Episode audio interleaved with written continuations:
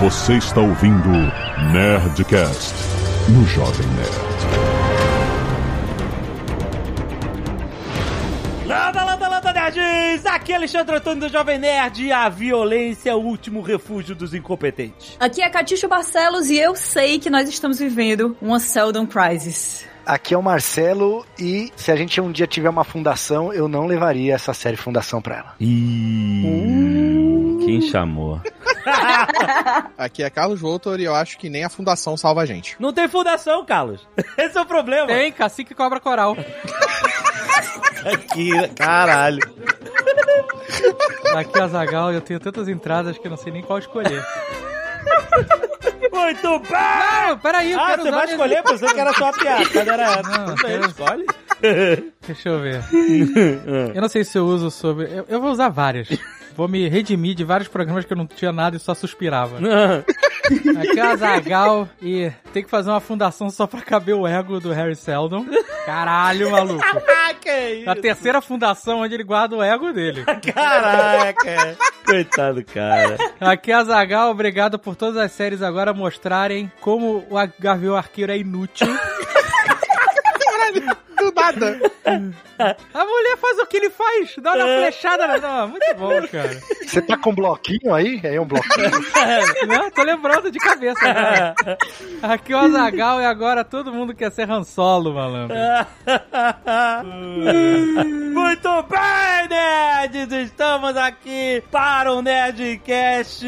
Nossa, esse tá no meu coração. O Duna tá no coração do Carlos. Fundação existe agora com audiovisual, aquela obra infilmável. Será? Será que foi? Será que valeu? Será que toda essa grana da Apple conseguiu traduzir a essência desta obra de Asimov que influenciou a ficção científica no século XX, século XXI? Vamos discutir isso logo depois dos e-mails. Mas foi do Asimov mesmo que eles adaptaram esse daí? Ai, cara! Olha a briga aí, vai Ih, começar. rapaz! Canelada.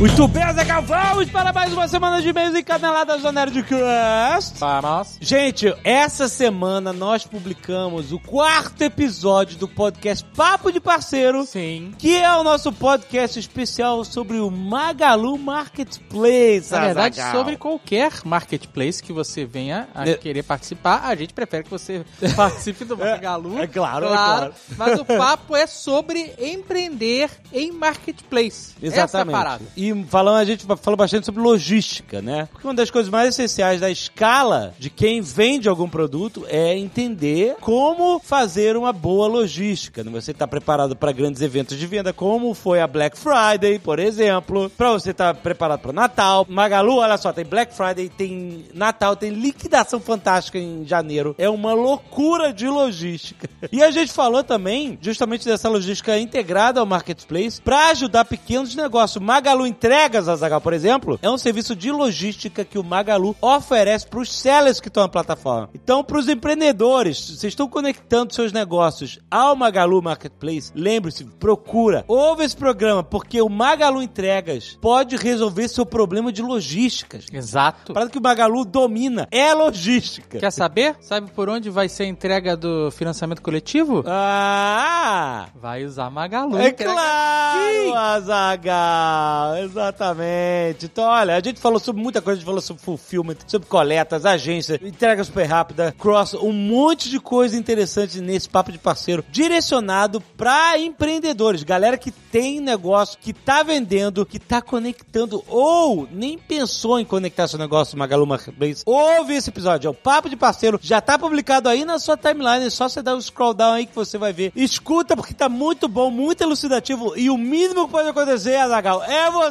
vender mais! E olha só, Zagal, quero falar de lançamento da Ubisoft Riders Republic!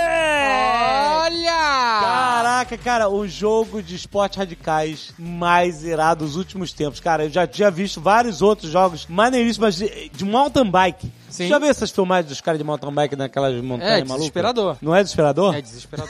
Então, você joga com isso. É muito maneiro. Porque o jogo, cara, você pode se juntar a mais de 50 jogadores simultaneamente, ao vivo na tela. O jogo, ele é todo online. É ele foda todo- demais É um o jogo. mapa gigantesco, aberto. Você pode andar livremente. Mapa aberto é um problema, porque você ignora a missão, você...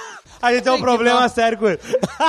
É, eu fiquei só pedalando lá. É Ah. Eu vou dar um rolê aqui, dando É, cara. dando. É muito maneiro, tem Nerd Player. Olha só, tem arena PVP, tem equipe 6 versus 6, tem eventos de corrida massivos com uma galera junto, todo mundo junto. E não é só pedalar, é pedal, esqui, tem. É, como é que é o nome daquele negócio de motor, de esqui? Snowmobile. Snowmobile, tem snowboard, tem wingsuit, Sim. tem wingsuit com jato. Tem, a Tem minha- esqui, com- tem tudo com tem jato. esqui com jato. Tem tudo bicicleta. versão jato. Tem bicicleta É, com jato. Exato. Eu não, não vi o snowboard com, com jato, nem, nem o snowmobile com jato. Mas tem esqui com jato. É muito maneiro. E olha, cara, é muito maneiro porque tem desde as montanhas nevadas, o mapa é gigantesco, e desde as montanhas nevadas até desfiladeiros áridos. Tem Yosemite, que a gente já Tem! esteve. Ó, tem, tem vários eles, eles juntaram, né, vários lugares. Tem o Bryce Canyon, tem o Yosemite Valley, que tem lá a rocha famosíssima lá, o El Capitan. Sim. Tem o El Capitan. Tem o Sequoia Park, Zion, Canyonlands, Mammoth Mountain, Grand Teton, tem... Cara, um monte de lugares espetaculares que tem tudo a ver com os esportes radicais, que é muito divertido. Gente, é um jogo, eu chamo de jogo de sábado de manhã. Acorda sábado de manhã, faz um cafezinho, senta no sofá e ó, ó o barulho da correria da bicicleta. É foda, É muito maneiro. é. Olha, é muito maneiro. Vale a pena. Tem modo carreira, eventos multijogador, Riders Republic disponível para PlayStation 5, PlayStation 4, Xbox e PC. Tem link na descrição pra você garantir o seu. Vai lá, é muito maneiro o jogo. E hoje é dia de Nerd Tech na sua timeline com a Lura. Olha só, estamos aqui hoje, gente, conversando sobre o metaverso. Olha. Se prepara. Que, que é do coisa do, do Zuckerberg. O Exato, o Zuckerberg mudou o nome da empresa dele Mudou. pra Meta. É meta ou meta? Meteu, meteu. É meta, é meta. Nossa, meta, meta piadinha, essa, é piadinha. meta essa, meta Você sabe que a internet em dois segundos que, que eles fizeram com o logo do Meta, do Meta. Você viu o logo do Meta? Que é ao infinito. É um infinito, certo? Aham. Infinito meio derretendo. O que que acontece se você fizer um, um negocinho pra cima assim no infinito? Ah. Meta. é isso que a internet fez. É isso. Então, olha só. A gente falou sobre ficção científica, Matrix, Avatar e Second Life. Tá muito maneiro o papo. Como tudo isso pode funcionar na prática sem ameaçar uma vida saudável, é isso? Será? Será que dá, Zagal? Não dá. Fazer isso tudo... Sem ameaçar sua vida saudável. De qualquer forma, Zagal, tá tendo uma revolução tecnológica. A gente tá vendo isso. É, não tem o que fazer. A não ser que você vire um revolucionário pra arrancar tudo da tomada. Mas olha só, a Lura se tornou realmente algo maior que a própria escola. Olha, gente, são diferentes pessoas, influenciadores, cientistas, professores que tornam essa rede tão forte. E na Lura você não vai apenas fazer esses cursos incríveis de programação e tecnologia, você vai ser desafiado em challenges, Azagal, nesse mesmo universo e criar um portfólio incrível, gente. Você pode se matricular hoje com 10% de desconto naquele velho URL que você já conhece, alura.com.br barra promoção barra nerd, com o link na descrição. Baixa aí e baixa o Nerd Tech dessa semana, que tá muita loucura. Entra no metaverso com a gente, com o Mark. Seja o que Deus quiser.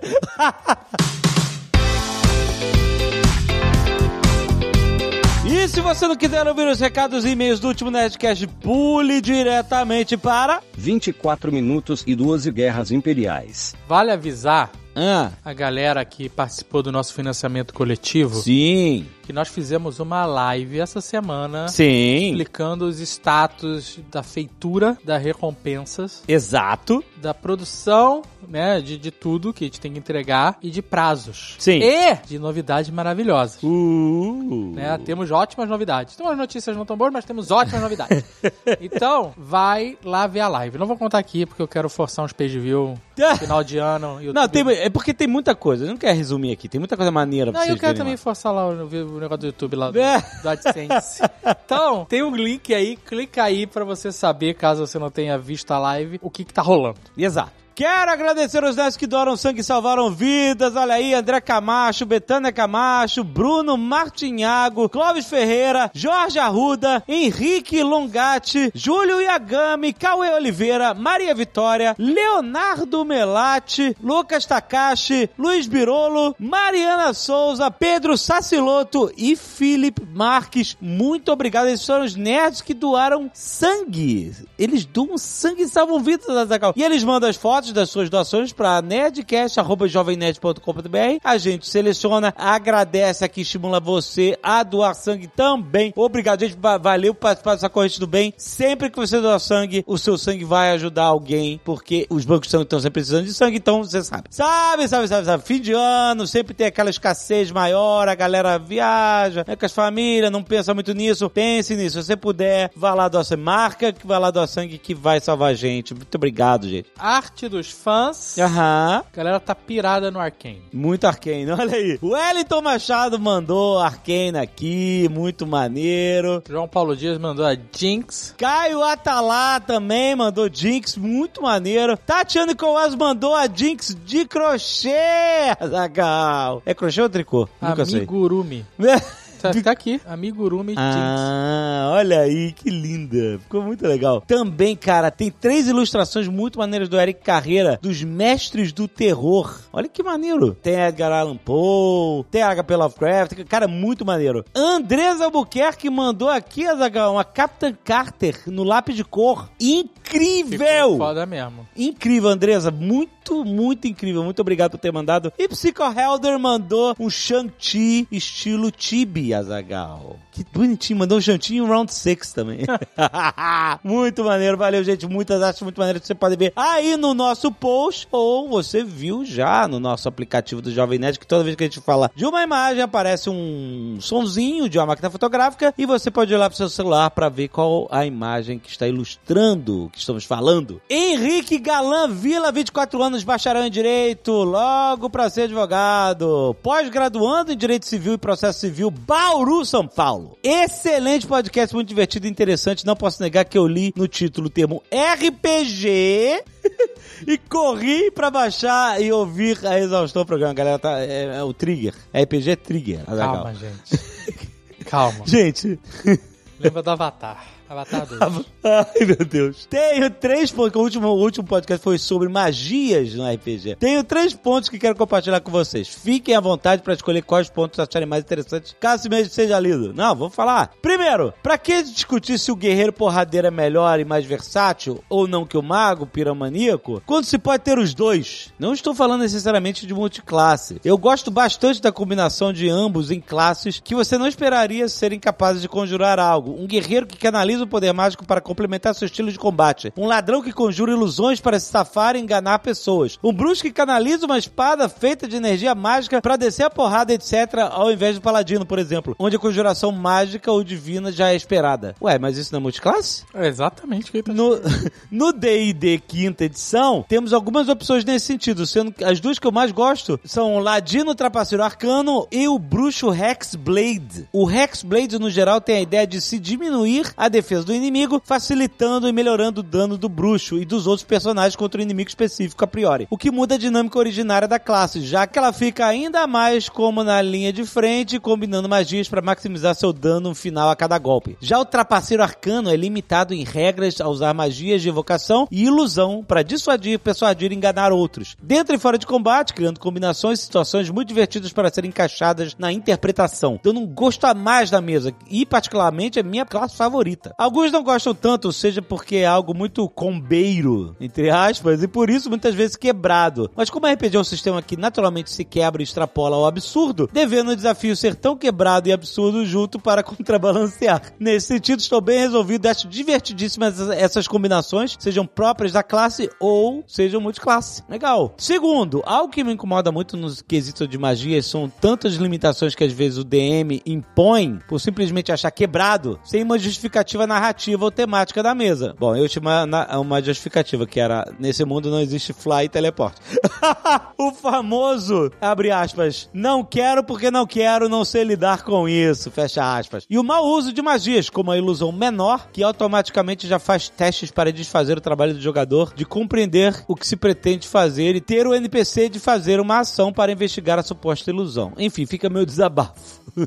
Olha, outra coisa que ele falou aqui, ó, desconheço se é viável em edições anteriores, mas é fácil driblar a regra da casa do senhor Alex André sobre voo e teleporte. Lá vem. E ainda por cima, dentro das regras da quinta edição, com uma dose de criatividade seguindo esse passo a passo. Hum, vamos ver como é que ele vai quebrar minha regra. Um, seja um gnomo. Preferencialmente, escolha a classe e ou subclasse que te garantam o truque, magia nível zero, pra quem não sabe, mãos mágicas. E a magia enlarge barra reduce. Hum, crescer ou reduzir. 2. Coloque seus principais ou mais importantes itens na mochila, se você computar o peso como algo relevante. 3. Torre suas magias para conjurar reduce nos seus itens e, se o caso, em você mesmo. 4. Prenda tudo bem firme e use mãos mágicas. Com esse truque você pode mover algo ou alguém até certo peso estando na... Que esperto. hein? Estando seu personagem bem leve com essas magias. Você consegue se mover voando, entre parênteses, com as mãos mágicas até cansar e vá ao infinito e além. 5. Com isso, voa até Mordo, joga a porra do anel no vulcão e seja feliz. Temos aqui um advogado de RPG, Nossa, Azaghal. o cara da regra.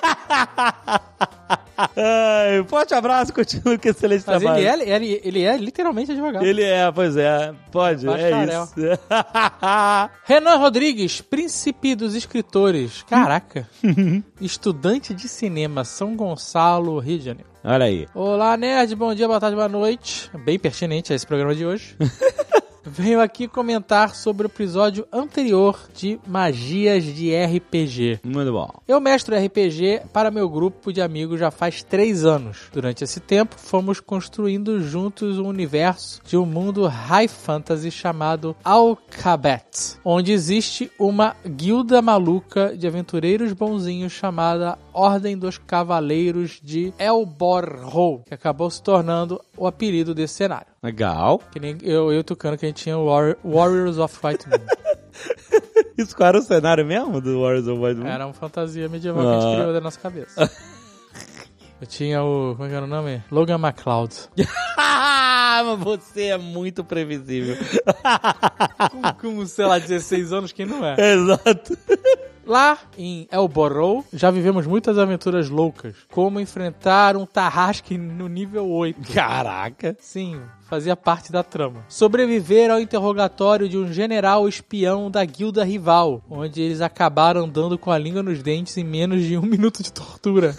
e o principal, um amigo meu, Eduardo, que jogava de bruxo, o Tiflin Amon, decidiu que ter apenas cinco magias no nível 11 era pouco e me pediu uma armadura onde ele pudesse gravar runas mágicas para lançar magias extras. Hum, que esperto. Aham. Eu, mestre de primeira viagem, liberei porque eu pensava comigo, não importa o quanto roubados eles estejam, eu faço NPCs mais roubados ainda. Sim. Lê do engano! Ah, Após 13 níveis de aventura, um tarrasque morto, duas batalhas campais e uma guerra entre facções rivais se iniciando, eu finalmente ia apresentar o vilão que fui meticulosamente introduzindo todos os níveis anteriores. O boss final da campanha, o grande Darth Vader dos players. Seu nome era Vaslo, um traidor da guilda que após matar vários membros e envenenar a própria irmã caçula, fugiu para a guilda rival, a corte dos assassinos de Ambalan. Em uma parte da campanha, onde os membros da nossa guilda de heróis eram manipulados por um mago e brigavam entre si numa espécie de guerra civil, o vilão apareceu. ótimo. Foi uma cena épica. Legal. Vaslo e a equipe de aliados dele simplesmente arrasaram. Um orc samurai com uma katana vorpal Meu Deus. E crítico no 15 natural. Ah, não é possível, cara. já havia matado o arqueiro do grupo e o espadachim. Caraca, mas o cara é o mestre que se diverte fazendo NPC pra matar os players, mano. Caraca. Eu tô até vendo. Ah. Enquanto isso, ele continua, a paladina e a patrulheira estavam apanhando dos dois gêmeos cuspidores de insetos. e fora isso, um Balrog estava dando trabalho ao resto do grupo. Caraca, é muito high level isso, cara. Amon, ou melhor, Eduardo, vendo tudo aquilo, não hesitou em usar sua armadura de magias extras. Aham. Onde eu havia permitido meses atrás que ele gravasse a magia. Hum, que vacilo. Não. Desejo. Wish. Rough Gunner, é isso aí, ele botou o Wish no elmo. O filho da puta, apavorado, desejou que todos os meus inimigos virem poeira. ah, que criativo. E estalou os dedos. O que ele não sabia era que o boss final de toda a campanha estava ali apenas de figurante. Mas estava. Mas o Wish não faz qualquer coisa, não. Tem, tem limitação. Tu não pode desejar que, que o bicho morra sem save, cara. Ah, mas vamos lá. Eu, sendo justo, fiz com que todos os inimigos dele virassem pó. Meu Deus. Encerrando uma campanha que deveria ir até o nível 20 apenas no nível 13. Eu não entendi. Cara, ele foi manipulado pelos jogadores, é isso? Cara, você tem que dar desafio pros seus jogadores. Tu deixou o cara botar o Wish na armadura. o- o- calma. No nível 13! Mas não é nem só isso. Como o cara tinha o Wish no nível 13? O cara tinha um personagem que não tava ativo, que era o Super Boss. Que não era o, o, o É. Amon lá. o- Tá, ele tava infiltrado Tava ali. tomando uma cerveja ali perto. Aí o cara deu o wish e o cara morreu. E você não consegue criar e fingir que ele não tava ali ou Exato. continuar de outra forma? What the fuck? Ou então save, cara. Não tá, o cara é muito poderoso, o cara tem proteção, tem parada, cara. Você, você é o mestre. Rimos disso e continuamos jogando outras aventuras nesse cenário. Até hoje prometo para eles fazer uma campanha com a continuação direta dessa, que se passaria 50 anos no futuro. Ó, aí, aí, aí. Ó o teaser do Gunner aí. Ah, olha só, é uma boa ideia. Onde os realmente. personagens deles virariam NPCs e eles jogariam com novos aventureiros. Caraca, que loucura. Cara, olha só, eu não sei se você teve essa ideia. É uma boa ideia, mas olha só, se você quiser fazer um desafio mesmo, os, os personagens originais, não só são NPCs, mas eles têm que ser os vilões da história. Aí você vai pegar toda aquela mamata que você deixou rolar solta e você vai fazer seus jogadores enfrentarem o monstro que eles criaram. Que tal? Isso é bom mesmo. Não é? Ah, tá brincando, cara. Fala, fala que eles ficaram corrompidos pelo poder, essas paradas todas. É isso. E ele tem um PS aqui. Eduardo, Mandou Para- o Eduardo, maluco, o PS. eu não sei se é o Expor ou o Ed- ou o Eduardo dele. Não, eu acho que eu... Ih, pois é, não sei, vamos ver. Ele continua. Para sua informação, na última one shot do Esquadrão Cinzento, É dele, eu o dó dele. os vilões conseguiram reverter sua magia de desejo com uma outra magia de desejo. A corte dos assassinos de Anbalan está de volta e buscando vingança contra você. Boa, mestre, assim que Caraca, se faz. mandou um recado direto pro maluco aqui do Nerdcast. Tem um e-mail de agradecimento aqui do Lucas Flávio de Lima Neto, de Araguari, Minas Gerais. Olha aí. Olá, nerds! Estou meio longo. Como vão? Não é longo, não é nada longo. Não é, longo, não é longo, olha aí, tá sendo humilde. Pois é, a primeira vez que eu conheci vocês foi através de um amigo que ouvia Nerdcast. O primeiro que eu vi foi o RPG Cutulo. E desde então, nunca mais abandonei a plataforma de vocês. Muito obrigado, querido. Olha aí. Na história de Caldela, todos vocês se tornaram meus amigos inseparáveis, sem mesmo saberem disso. Acompanhei a saga em uma época que não foi muito bacana em minha vida. Perdi parentes, relacionamentos e até mesmo força de vontade para continuar. Mas toda vez que a Bad vinha com força, eu ouvia as aventuras de Jimmy O'Flanagan, Stephen Wakeman, Giacomo Buffalo de Monte, Dozagal e Thomas Faraday. E tudo à minha volta de ruim se tornava nulo e eu conseguia seguir em frente. Quero agradecer vocês por tudo que fizeram por mim, pela minha vida. Ô, querido, eu que agradeço essa mensagem tão carinhosa. Foi difícil despedir de todos vocês no último episódio. Perdi realmente pessoas queridas pra mim nessa história fantástica. Acompanho vocês agora em outros assuntos e outras aventuras. Agradeço o empenho e o profissionalismo que empregam nas suas produções e continuem esse trabalho maravilhoso que é levar entretenimento, informação, cultura e diversão pra todo mundo. Obrigado e Kátia Flávio lança chamas. Olha aí. Valeu, cara. Caraca, que mensagem legal. Obrigado, Lucas. Tô com o coração quentinho aí, cara. Tudo de bom. Tem mais coisa vindo por aí. Tem, Tem. tem. É, isso, tem. É. Tem mais coisa vindo. Quando? Oi? Tem, mas tá vindo, vai vir. Sobe a música, Léo!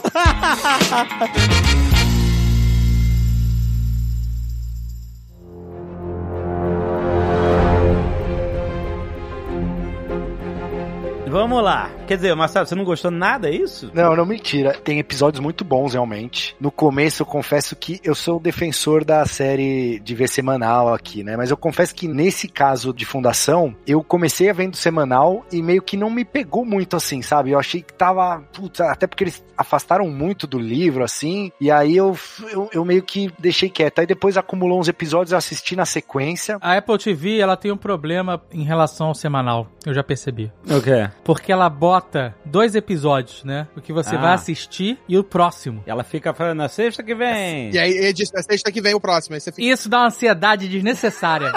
Exato, É, né? é. ou mostra tudo, Exato. ou não mostra nada. Agora você fica me dando esse gostinho de É. quero mais. Quando eu tô assistindo aquela outra série lá, Invasão, é a mesma merda. É, ele fica no próximo capítulo. Porra, pelo amor de Deus. Eu, eu lembrei, eu, eu quando fui assistir Fundação, não sei se você lembra quando eu falei, porra, saiu os três primeiros episódios de Fundação, já tô indo a ver. Aí eu vi o primeiro, vi o segundo, eu. Não era Droga, três, era dois. É, mas- Era dois.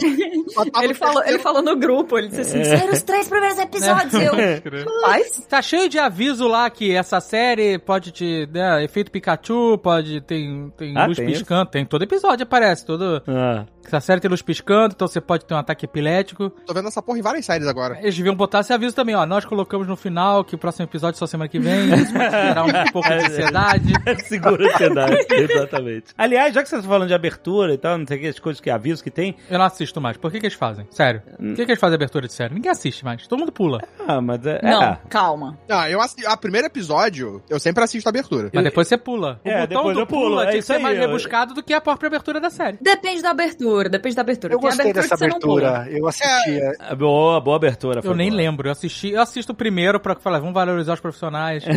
Aí eu assisto o primeiro episódio e assisto. Ele Mas mostra naves, planetas com aquela tinta viva lá dos imperadores, né? E não, olha só, mas só um detalhe que eu quero falar Mas você logo. sabe que- por quê? Ah. Tem mais séries, por exemplo, Game of Thrones. Você não, não- você não pulava Lá a vem. abertura. Ah, porque você ficava aqui que a no música maestro. ela vai te trazendo. É, ela vai te Tanta- trazendo. E eles modificavam a abertura. Isso, tinha Mas também a curiosidade. gente não pulava a abertura porque ainda era TV e a gente não tinha opção de pular a abertura. Se a gente tivesse a opção de pular a abertura, a gente pulava. Então, tá aí a lição.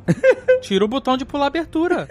Ainda, porque na Game of Thrones, dependendo da. né, às vezes já. Game of Thrones, às vezes, é, é, mudava a abertura de episódio pra episódio. É, lembra? mas você falou, Sim, é, mas sim. isso que era o legal, que a gente queria ver o que, que eles iam mostrar. É, mas a música era muito boa também. Ah, a a música- música, da abertura dessas outras séries é tudo genérico, você nem sabe. É, essa música é meio mais ou menos. Não, então, eu achei essa abertura bem parecida com a abertura. Não o, o clima dela, a música, acho que principalmente, com a abertura de Westworld. Eu achei que tinha. Ela tinha meio essa pegada. Eu não sei porquê, não sei explicar. Alguma coisa lembra mesmo. Então, mas olha só, Léo, toca essa parte da abertura.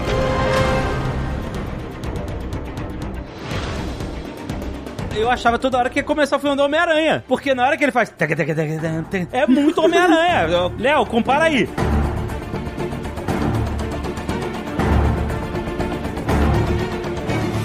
Cara, é, então eu achei meio esquisita, porque isso lembrava muito outra música que não tem nada a ver com a história e tal. Enfim, mas, dito isso, Marcelo, eu assisti, sou muito fã e eu, eu tava preparado, sabe? Eu tava preparado porque eu li os livros quando era adolescente, Carlos também e tal. E eu sei que é denso e é complicado, e a série tem muitos time jumps, sabe? E a cada time jump, os personagens inteiros trocam. Galera morre e vem uma galera nova. E por isso que muita gente sempre considerou isso muito infilmável. Primeiro, que o Asimov escreve em forma de diálogo.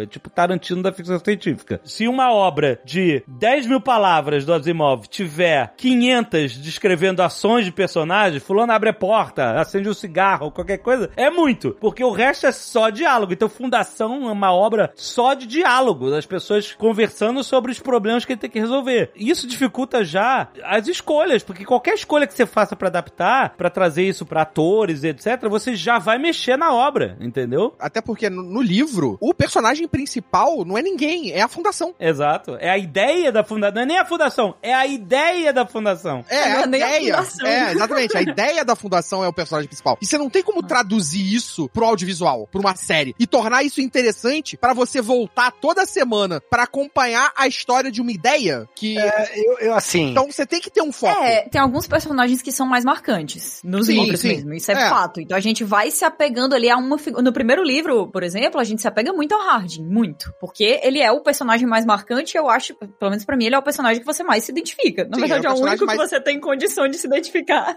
É porque ele tem mais tempo, né, Kat? Ele tem mais tempo, é o- é o mais importante Só- na gente, história naquele só momento. tem ele. Só tem ele e É. o Harry Seldon. Só tem eles dois, na real. Porque a própria o resto é um Gale, de nome o próprio- solto. E a personalidade da galera é tipo mascar fumo ou fumar um cigarro especial ou ter um, problema de dicção, entendeu? É isso aí. Que o próprio Gale, que virou a mulher na série, que Aham. a participação dela na série é muito mais complexa e muito maior e vai ter mais ramificações pra frente do que tem no livro. No livro é só tipo a introdução, que foi feita acho que até depois. Foi depois, foi a última coisa. Então, o início é muito bem feito, o início é muito parecido, porque no início do livro, é que, aliás, era um conto, né? É, ele foi uma união de. Por isso que ele é tão diferente, porque é uma união de contos. São vários contos, né? Sobre essa ideia da fundação. A primeira história o Asimov publicou na revista Astounding, revista de ficção científica, em 1942. E essa história do personagem chegando a Trantor, né? A capital do Império Galáctico, o grande planeta, cidade, né? Que tinham 20 planetas periféricos que eram os planetas que produziam a comida, toda a agricultura, etc.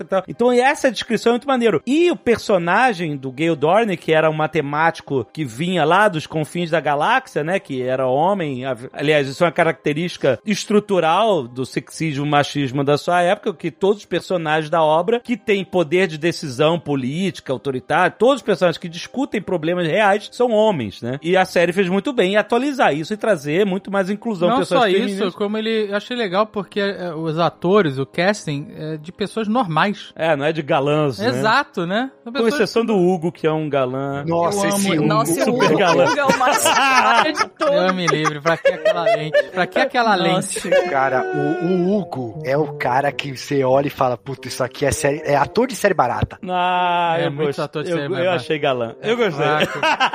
Tentativa de Han Solo, fraquíssima.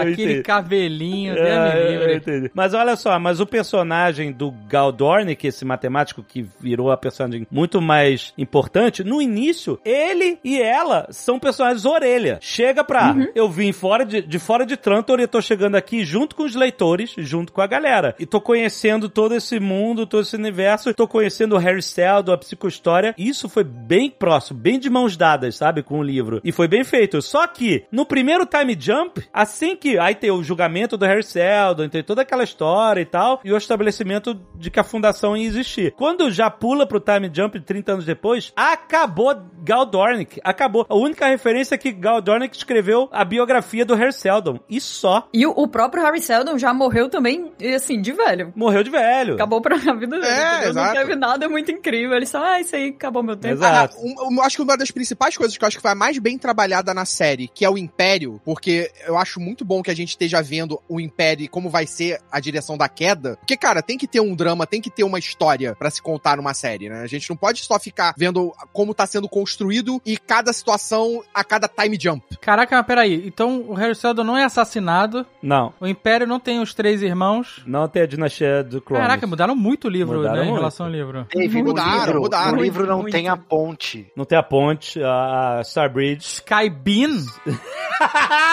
Skybeam da Zagal tava lá. É verdade. Mas eu gostei de todas essas coisas. Eu, particularmente, gostei bastante da série. Eu Mas acho assim- que funciona, é importante ter. Tem umas coisas que me incomodam, principalmente o Harry Seldon. Cara, insuportável, insuportável. Por que? Nossa, não dá, velho, não dá, Eu sou dá, muito dá, pró Império, só pra ser contra o Harry Seldon. Sim, Nossa, cara. cara Ele é o cara que tá demais. avisando a merda Nossa, que vai cara, dar. O cara, cientista que não sabe se comunicar, é difícil demais. A gente precisava de um Átila no Fundação, malandro.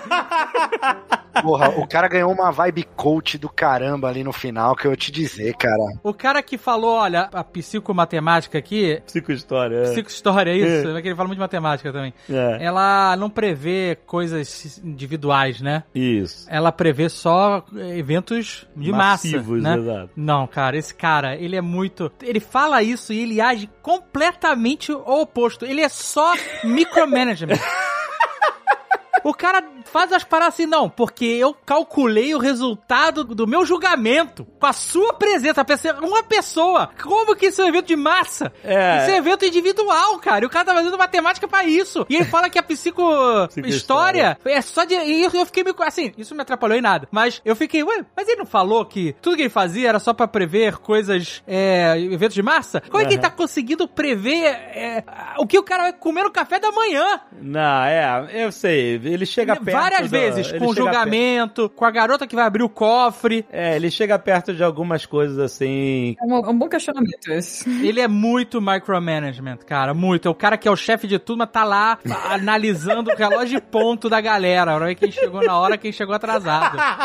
Não, ainda me mata aqui que eu quero virar um mártir. Puta que pariu, cara. Não- é, é muito difícil. Assim, uma coisa que me incomoda muito é a adaptação. Eu gostei também da Star Bridge lá, a dinastia genética, achei maneiro também. Dinastia genética eu achei irado. Não, Foi- não, não- foi eu não foda. quero a dinastia genética, mas eu achei ideia irada. Foi foda aí. Eu achei mesmo. fascinante. Adaptação incrível. E a ideia de como fazer isso, ter três, ter uma trindade, e aí enquanto um tá aprendendo, o outro tá governando e o terceiro tá aconselhando. Isso. Né? Eu achei Foda. isso uma ideia, puta, foda demais, cara. Provavelmente em breve vai surgir algum processinho de alguém que escreveu um livro sobre isso, né? É, olha. Mas é uma ideia, eu achei. Isso me foi a parada que mais me pegou na série. Eu olhei e falei, caraca, eu tô muito interessado em saber mais sobre esses caras. A impressão que dá é que o pessoal se juntou dizendo assim, galera, vamos adaptar aqui, fundação do Asimov, todo mundo diz que é inadaptável, a gente precisa prender a galera. E aí eles passaram, assim, meses pensando em como é que eles fariam isso do, do Império funcionar, porque ficou muito foda. E aí depois acabou o tempo e eles disseram assim, e o resto? Nossa, É, isso aí. O resto Deixa é o resto.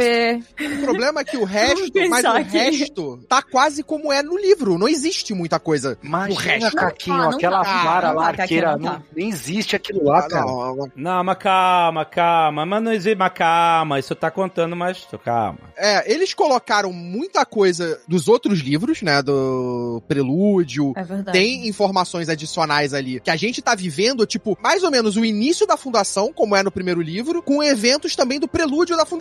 Sim, porque tem personagem lá. O Rach, ele é um personagem que aparece prelúdio. Ele, ele realmente foi encontrado pelo Harry Seldon, um moleque lá nos subterrâneos. E, e ele criou ele, etc. E até existiu um plot, tipo assim, quererem fazer uma lavagem cerebral pro Rach matar o Harry Seldon, que acabou que não dando, não dando certo. Então eles foram que meio brincando com isso e trouxeram ele pra cá, pra essa série, assim como uh, Demerzel, que a gente vai falar mais. Mas assim, todos os livros estão misturados aí, entendeu? Porque essa é a vantagem de você observar uma obra toda depois de completa, né? Quando o Asimov começou a escrever, ele não tava pensando nesse personagem, não tava pensando em uma série de coisas que depois foram fazer parte da fundação. E na hora de você escrever tudo e redirecionar algumas coisas, é interessante ter. Até porque ele tinha 21 anos, né? E terminou escrevendo já velho, já na década de 80, entendeu? Os outros, os livros prelúdios e tal, eles vêm da década de 80 já, entendeu? Quando Mas ele faz a ligação da, da série de robôs com fundação, etc. Agora, esse Harry Seldon da série, ele se atrapalha demais também, né? Por O quê? negócio do micromanagement. Quem não sabe, micromanagement é o você, ou alguém que é o líder de equipe, o um, né, um- uma pessoa que tem um cargo alto, tá olhando as tarefas mais Uhum. corriqueiras e, e- e, né, possíveis. O cara falou assim: você não pode estar com essa menina, então você vai me matar, porque só assim você vai embora e não vai voltar. Cara, se atrapalhou muito nessa decisão. É. Não é possível que não tinha outro jeito dele resolver isso, cara. É, isso, isso é uma coisa meio individual, sabe? Tipo, por que que... E aí o cara Então- usou a psicociência matemática histórica pra fazer um cálculo muito específico. Você matar, você não volta mais. Não é? É, É, na verdade, a ideia dele morrer, pelo menos pelo que eu entendi na série, já tava prevista que ele ia virar esse mártir e o Rafe ia ser o cara que ia pra segunda fundação. Sim, Ia entrar na ele- navezinha, ia entrar naquele, na cápsula e ia pra segunda fundação. É, eu entendi essa coisa dele morrer pra se tornar um mártir no sentido que nesse próprio episódio que ele morre, já fica mostrando muito a galera humanizando ele, né? Porque ele tá no meio do pessoal, o pessoal já não chama mais ele de, de doutor, né? Começa a chamar ele pelo primeiro nome e ele fica com medo de não existir esse distanciamento que vai fazer com que as pessoas tenham esse olhar meio messiânico em relação a ele. E se as pessoas não tiverem esse olhar meio messiânico, elas vão começar a tomar as próprias decisões, A né? Elas não vão ficar dormentes. Estrelinha, Dave, o cara é estrelinha. É o velho. ego. O cara Pô, fez a o cara- segunda fundação e o- botou o ego dele naquela faca. E tava levando pra segunda fundação, mano. Cara, não, ó, não vai dar numa fundação só meu ego. Então, Não cabe. a gente vai a outra fundação é só pro meu ego. Eu já deixei uma lá em casa, eu fiz uma na minha casa, tem uma que era onde ele morava. E esse negócio dos personagens, o Alexandre abriu aí o cast falando, né, da violência, último refúgio do incompetente. Essa frase é do Salvor no livro. E no, no, na série, a menina é uma sniper, cara. Não, então, mas aí tem. É construção, é, é origem, entendeu? Porque a frase tá na boca do pai dela. na- Exato. na Não, série. na série. Então, Na mas série. você transformou o personagem total, cara. Não, Não, mas não transformou, não chegou lá. é, você tá construindo a personagem. Ele era o prefeito da parada, ele era o político, não o guerreiro, não era o Warden. Sim. É igual você transformar o Gimli no. no Não, ele, prefeito. ele, ele era o Warden. Ele Não, era o na prefeito. série- Ah, na é. real, ele era o prefeito. No livro, ele era Na o prefeito. série é o Ordem, na- no livro é No o livro, prefeito. ele era o mayor, ele era o, ele era o Isso, prefeito. Isso. Era a figura política da, da, da, Exato. da fundação Mas que não ele tinha poder nenhum. ele tem uma vibe velho oeste. Não, o Salvor Harding era meio que era o. Como é que é o nome dele? O, o Lewis, que era o prefeito da fundação, que era. É muito engraçado, eles, pra fazer um cara parecer novinho, eles botam um cabelinho. Esse cabelinho, sabe? Ele tinha um cabelinho ali meio. Pra frente da testa, né? Meio pra frente na testa, exato. Aí depois pra ele ficar velho, só puxar o cabelo pra trás que ficou velho. E o Salvor Harding no livro, ele resolve uma crise com Anacreon, né? Que era o. Uhum. Uhum. Só que a crise se dá de uma forma completamente diferente. Não, eu tenho uma reclamação, tá? Ah. Eu É, começa a me ajudar aqui. aí, Catiuxa, porque eu conheço. o- Não, eu acho que eu nem vou te ajudar, não. É uma reclamação muito pessoal. Ah. Sinto muito, Marcelo, não vai ser dessa vez. sei. Assim, no primeiro livro de fundação existem vários conceitos que eles são revolucionários e eles mudam a maneira como os leitores passam a enxergar a vida depois daquilo ali, né? Claro, é, é para isso que a gente lê ficção, inclusive. Porém, existe um conceito no primeiro livro que eu tava torcendo muito pra estar aqui na série, que é um momento em que vai uma, uma pessoa, tipo, uma pessoa que foi mandada pelo imperador, aí ele chega em términos, aí ele passa quatro dias lá falando assim, é, e tal coisa, é, não, pois é, o pessoal, sim, cadê? O império vai oferecer pra gente aqui o que a gente tá precisando, ele, aham, como é o nome desse cigarro aqui? Onde é que vocês têm? E aí depois o cara vai embora, depois de dias que ele tá lá, e aí o Harding, porque tá todo mundo assim, ah, tá vendo, o império mandou, o cara pra cá, agora tá tudo bem, a gente tá protegido, a nossa fé no, no, no império tá completamente justificada. E aí, o Harding manda pra uma análise tudo que. Ele grava tudo que o cara falou, manda pra uma análise e diz assim: olha, o analista me retornou aqui e disse que durante todo esse tempo que esse cara teve aqui, ele falou exatamente nada. Tudo o que ele falou foi automaticamente desdito por uma coisa que ele disse depois. E esse conceito de interagir com alguém que depois de dias diz absolutamente nada é de uma visão da humanidade que apenas Asimov, apenas Asimov poderia me dar. E eles não colocaram isso aqui, é uma das melhores partes, cara. Eu Fiquei muito triste. Quem nunca interagiu com alguém que diz nada depois de dias que atira a primeira pedra. The Empire will fall. Order will vanish. Interstellar wars will be endless. Uma coisa interessante que essa série, puta cara, que foi no alvo, é que. No alvo foi na, no Skybeam. Eu achei maneiro aquele tentado. É, então. Não, foi maneiro mesmo. Foi maneiro pra caralho. Porque eu vi no início, a galera tava muito preocupada, nossa, mas não acontece nada disso no livro e tal. Porque assim, o Asimov, a história da fundação é toda baseada na queda do Império Romano. E a ideia dele era justamente, olha, eu vou descrever uma queda gradual. Nenhum império cai de um dia pro outro. O único Aham. império que acaba com uma explosão é o império de Star Wars. Nem acaba. É, e a gente viu que É. depois nem é, nem é tão simples acaba. assim. Valeu, JJ. Então, quando você. Antes tivesse acabado, né? Então, quando você lê sobre. Exato, né? Quando você lê sobre a queda do Império Romano, você vai vendo que, tipo, Roma foi sendo é, saqueada, esquecida, na, a capital do Império mudou. Aham, aham. E a cidade foi se tornando uma ruína do que era nos seus dias de glória. Mas levou séculos pra isso acontecer, né? É engraçado que quando a gente aprende na escola, tipo, as invasões bárbaras, né? Parece que foi, tipo, sei lá, 10 dias aí, os caras invadiram e acabou, Acabou Roma. Roma, né? exato. é. E foi um processo muito lento. E até te- quando eu tava lendo mais sobre o Império Romano, é até triste. Você, caralho, maluco, é muito triste que a parada era uma joia da civilização lá e ela foi simplesmente. Mas era toda pichada também. Faz parte. Uma piroca pra tudo que é lado. Era Faz piroca parte. pra tudo que é lado. Era grafitada, grafitada, grafitada. Não, era vandalismo mesmo. Era piroca. Não, protesto político. Era Didi Braguinha De Roma. Onde tem política, tem protesto, mano. E ele reproduz isso no, no, no Fundação, né? Tanto que o imperador não tem papel nenhum na Fundação, porque ele já era, no início da história, um fantoche. Quem tinha poder eram as famílias ricas de vários planetas e tal. E Trantor é descrito, né? A decadência de Trantor não é nem algo que é o foco dessa, porque o foco é a Fundação. Quando o Harry Seldon é julgado e, e decide se estabelecer a Fundação, o foco vai todo pra Fundação, lá pra periferia da galáxia, tudo tá, todas as crises que vão acontecendo em volta da Fundação, e o centro da galáxia, Trantor, Império, Imperador, whatever. Nem estamos falando disso. Quando os personagens voltam a Trantor 300 anos depois, ele já descreve Trantor em ruínas, sabe? Não tem mais nada. Já existe um outro planeta que é a Nova Trantor, que é como se fosse Constantinopla, né? Que é o resquício de eles tentando criar uma, uma, né? Preservar o poder do Imperador, também fantoche. É a First Order na parada. É, e não existe mais. E Trantor foi. E ele descreve que Trantor foi saqueada de novo, ao ponto de que a superfície superfície do planeta volta a aparecer, volta a ter contato com o céu, que não tinha mais e tal, né? Porque todos os recursos, o aço, tudo, tudo foi saqueado, né? Mas o que acontece? Ele descreve isso porque ele quer mostrar que a queda do império era uma inevitabilidade matemática e que ia se arrastar por séculos. Então você não vê atos individuais como esse do terrorismo, deles destruírem o Skybridge, né? Que parece um ato muito individual, né? Ou seja, claro, tem uma conspiração, tem poderes ali por trás e tal, mas no final é, é um homem-bomba ou dois homem-bomba e tal, não sei o quê. Mas eu achei muito importante mostrar isso porque a gente personaliza a queda do Império na dinastia genética, né? E isso passa a ser interessante de acompanhar. Por exemplo, a galera ficou muito, a galera mais purista ficou muito torcendo o nariz porque logo depois do bombardeio ele se vinga bombardeando Anacreon e Tespes, né? Isso não acontece. Anacreon é uma potência enquanto o Império tá caindo, né? Aí é muito importante. É muito importante. A primeira crise é Anacreon tentando dominar a fundação, só que, isso, claro, não,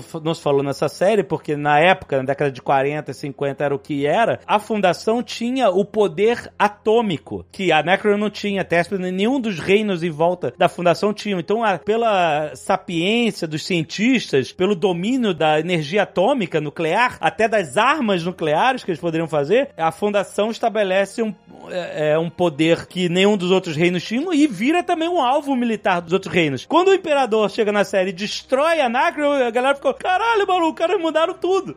E agora, né? É, é porque a, a, batalha, né, a crise, a primeira grande crise do Fundação é exatamente essa, os Anacreons meio que chegando pra, olha, vocês aí estão bem aí, né, a gente quer botar a base aqui, quer chegar aqui, é. quer invadir aqui, e aí meio que o, o Harding, ele vai e se usa exatamente do poder atômico, da ameaça do poder atômico, da Guerra Fria que existia até na época do, que o Asimov escreveu, que é, cara, olha, a gente tem poder e vocês não têm, a gente pode destruir vocês. Ele não chega a falar isso, porque a solução do Salvor Harding é o seguinte: vocês querem brigar com a gente ou vocês querem se beneficiar de tudo que a gente sabe? Então a fundação começa a prover bens materiais de produção, industriais, energia atômica, e eles começam a consertar as naves da frota de Anacreon para eles. Tanto que isso acabou sendo visto na série de outra forma, mas a fundação de fato consertou naves militares para Anacreon. E Anacreon acaba sendo assim: ah, é melhor a gente ser amigo desses caras que a gente se dá muito melhor do que a gente brigar com eles. Tá aí a frase: a violência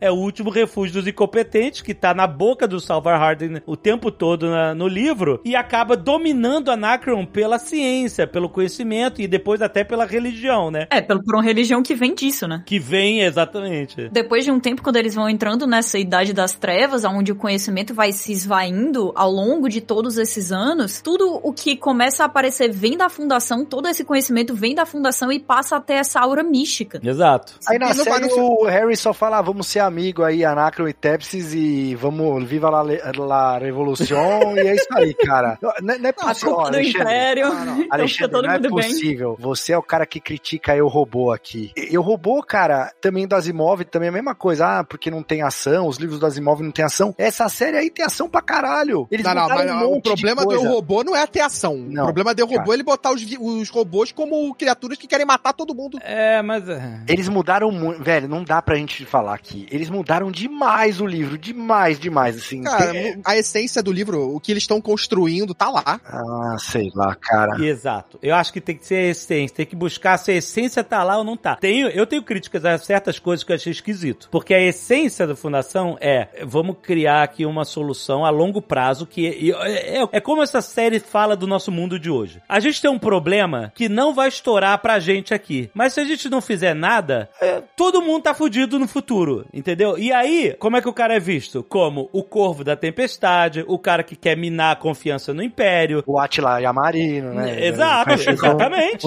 Aí, cara, a gente viu isso. A gente viu isso. O cara veio falando, sabe? Olha, aqui está o que a ciência tem a dizer sobre isso. E aí, quem não queria ouvir, é isso. Acabou transformando ele num vilão, etc. E a gente vive isso com a mudança climática do planeta, cara. Esse é um problema que vai estourar lá na frente, mas que se a gente não fizer nada agora, fudeu pra todo mundo. Só que ninguém quer mexer a bunda pra fazer as coisas inconvenientes que têm que ser feitas hoje, entendeu? Porque nós vivemos essa religião da prosperidade econômica eterna, né? E, e a gente tá esquecendo os problemas que a gente tá vivendo uma, uma Seldon Crisis, entendeu? Total. E quando ele fala que, logo no início, no julgamento dele, é falado, né? Ah, mas será que não, não são vocês que estão causando isso? Porque a sua fundação aí, ela tem, sei lá, 120 e poucas mil pessoas. Isso é muita gente. Não são vocês que estão agindo de um jeito pra derrubar o império, derrubar te- é, É, isso aí. términos, né? Aí ele fica, não, isso aqui. Primeiro tem aquela coisa que tu comentou, né? Que é muito um fruto da época, que ele diz assim: ah, não, e nessas 120 mil pessoas, acho que você está contando mulheres e crianças. Os homens mesmo. É. Eles são um número bem menor. Mas aí ele diz assim: não importa, não importa as ações de um indivíduo, de 120 mil indivíduos, de um milhão, dois milhões de indivíduos, isso não, isso não interessa, porque a humanidade em si, ela é uma força tão grande de manutenção da inércia que isso não pode ser parado. Inclusive, nós temos um trecho gravado por Guilherme Briggs há, sei lá, 10 anos atrás que a gente fez o Nerdcast de Asimov, que é que ele interpreta o Harry Seldon falando isso. Olha aí, toca aí, Léo.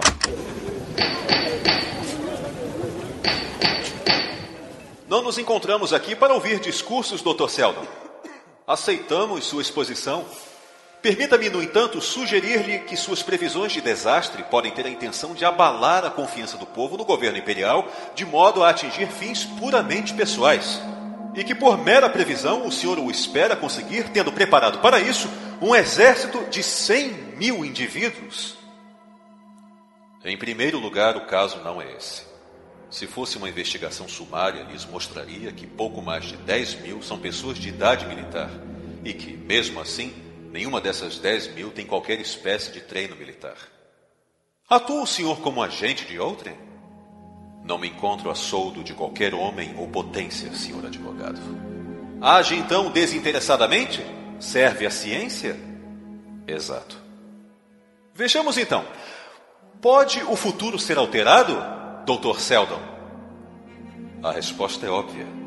Este tribunal pode ir pelos ares dentro das próximas horas ou pode não ir. Se o fosse, o futuro seria alterado. Por pouco, mas sem dúvida, alterado. O senhor esgrime com palavras. Pode a história da raça humana ser alterada em sua totalidade? Sim. Facilmente? Não.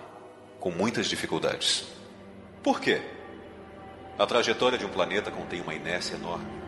Para ser alterada, deve deparar-se com algo com uma inércia proporcional.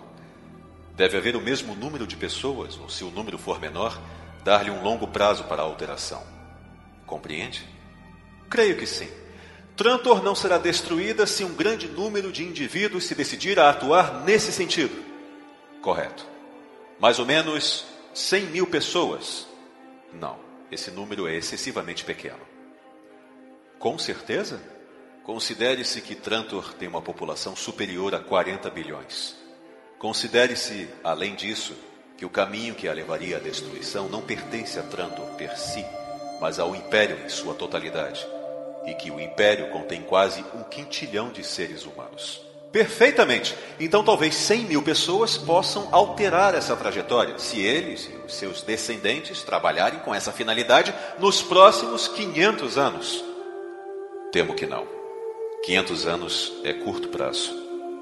Nesse caso, Dr. Seldon, podemos tirar a seguinte conclusão partindo de suas afirmações. o senhor reuniu 100 mil pessoas limitadas ao seu projeto, que esses mesmos indivíduos são suficientes para alterar a história de Trantor nos próximos 500 anos. Em outras palavras, não podem evitar a destruição de Trantor, façam o que fizerem. Assim é, infelizmente. Por outro lado, esses 100 mil indivíduos não têm em mente qualquer fim ilegal. Exatamente. Nesse caso, Dr. Seldon, preste atenção, pois queremos uma resposta ponderada. Qual é a finalidade desse grupo? A voz do advogado tornara-se estridente. Preparara sua armadilha com habilidade, encurralando Seldon, cortando astutamente toda e qualquer possibilidade de uma resposta coerente. Ouviu-se um sussurro no seio da Assembleia que chegou mesmo até aos comissários. Estes inclinaram-se uns para os outros num movimento de ouro e escarlate. Só o chefe não se perturbou. Harry Seldon não se moveu. Esperou que a febre se evaporasse. Diminuir os efeitos dessa destruição. Qual é o significado exato de sua resposta, Dr. Seldon? A explicação é banal. A remota destruição de Trantor não é em si um acontecimento único no esquema do desenvolvimento da humanidade. Será antes o clímax de um complicado drama que teve início há séculos e que se acelera continuamente. Refiro-me, nobres senhores, ao declínio atual e consequente destruição do Império Galáctico. O sussurro tornou-se um ruído. O advogado gritava. O senhor declara abertamente traição! E foi interrompido pelos gritos de traição que se elevavam em coro das galerias. Lentamente o chefe ergueu o martelo e deixou cair uma só vez. O som lembrou um gongo. Quando as vibrações cessaram, cessaram também as vozes coléricas da galeria. O advogado respirou fundo. O senhor compreende, Dr. Seldon, que fala de um império que se mantém há 12 mil anos, através de todas as vicissitudes, e que tem atrás dele a devoção e o amor de um quintilhão de seres humanos? Estou bastante certo do estado atual do império e da história que o precede. Com todo o respeito pela assistência, reclamo um conhecimento muito mais vasto dessa história do que qualquer dos presentes. E mesmo assim continua prevendo a ruína. É uma previsão matemática, sem qualquer juízo moral. Pessoalmente, lamento até o que está por vir. Mesmo que se admitisse que o império fosse uma coisa má, e eu não o admito, o estado de anarquia que se seguiria à sua queda seria mil vezes pior. É contra esse estado de anarquia que eu pretendo lutar. A queda do império é, meus senhores, um movimento contra o qual não será fácil lutar é ditado por uma burocracia crescente, falta de iniciativa, congelamento de castas, excomunhão de curiosidade, centenas de outros fatores. Tem continuamente progredido de há séculos para cá e apoderou-se demais da massa humana para poder parar. Não é evidente para todos que o império esteja tão forte como sempre? A aparência de força está ao seu redor, parece ser duradoura. Contudo, senhor advogado, o tronco de uma árvore, até o momento em que a tempestade a parte em duas, tem toda a aparência de fortaleza. É essa tempestade que sopra nesse momento através de todas as ramificações do império. Escutem com os ouvidos da psicohistória e a ouvirão ranger.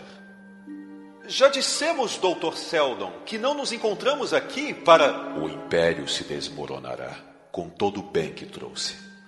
O conhecimento acumulado através dos anos apodrecerá, e a ordem que impôs se desvanecerá.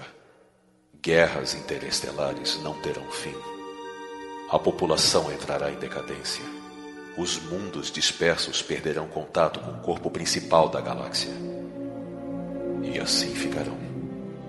Para todo sempre?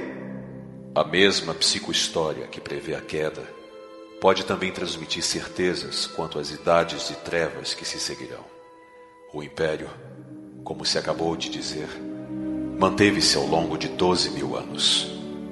As trevas que hão de vir durarão não doze, mas sim trinta mil anos.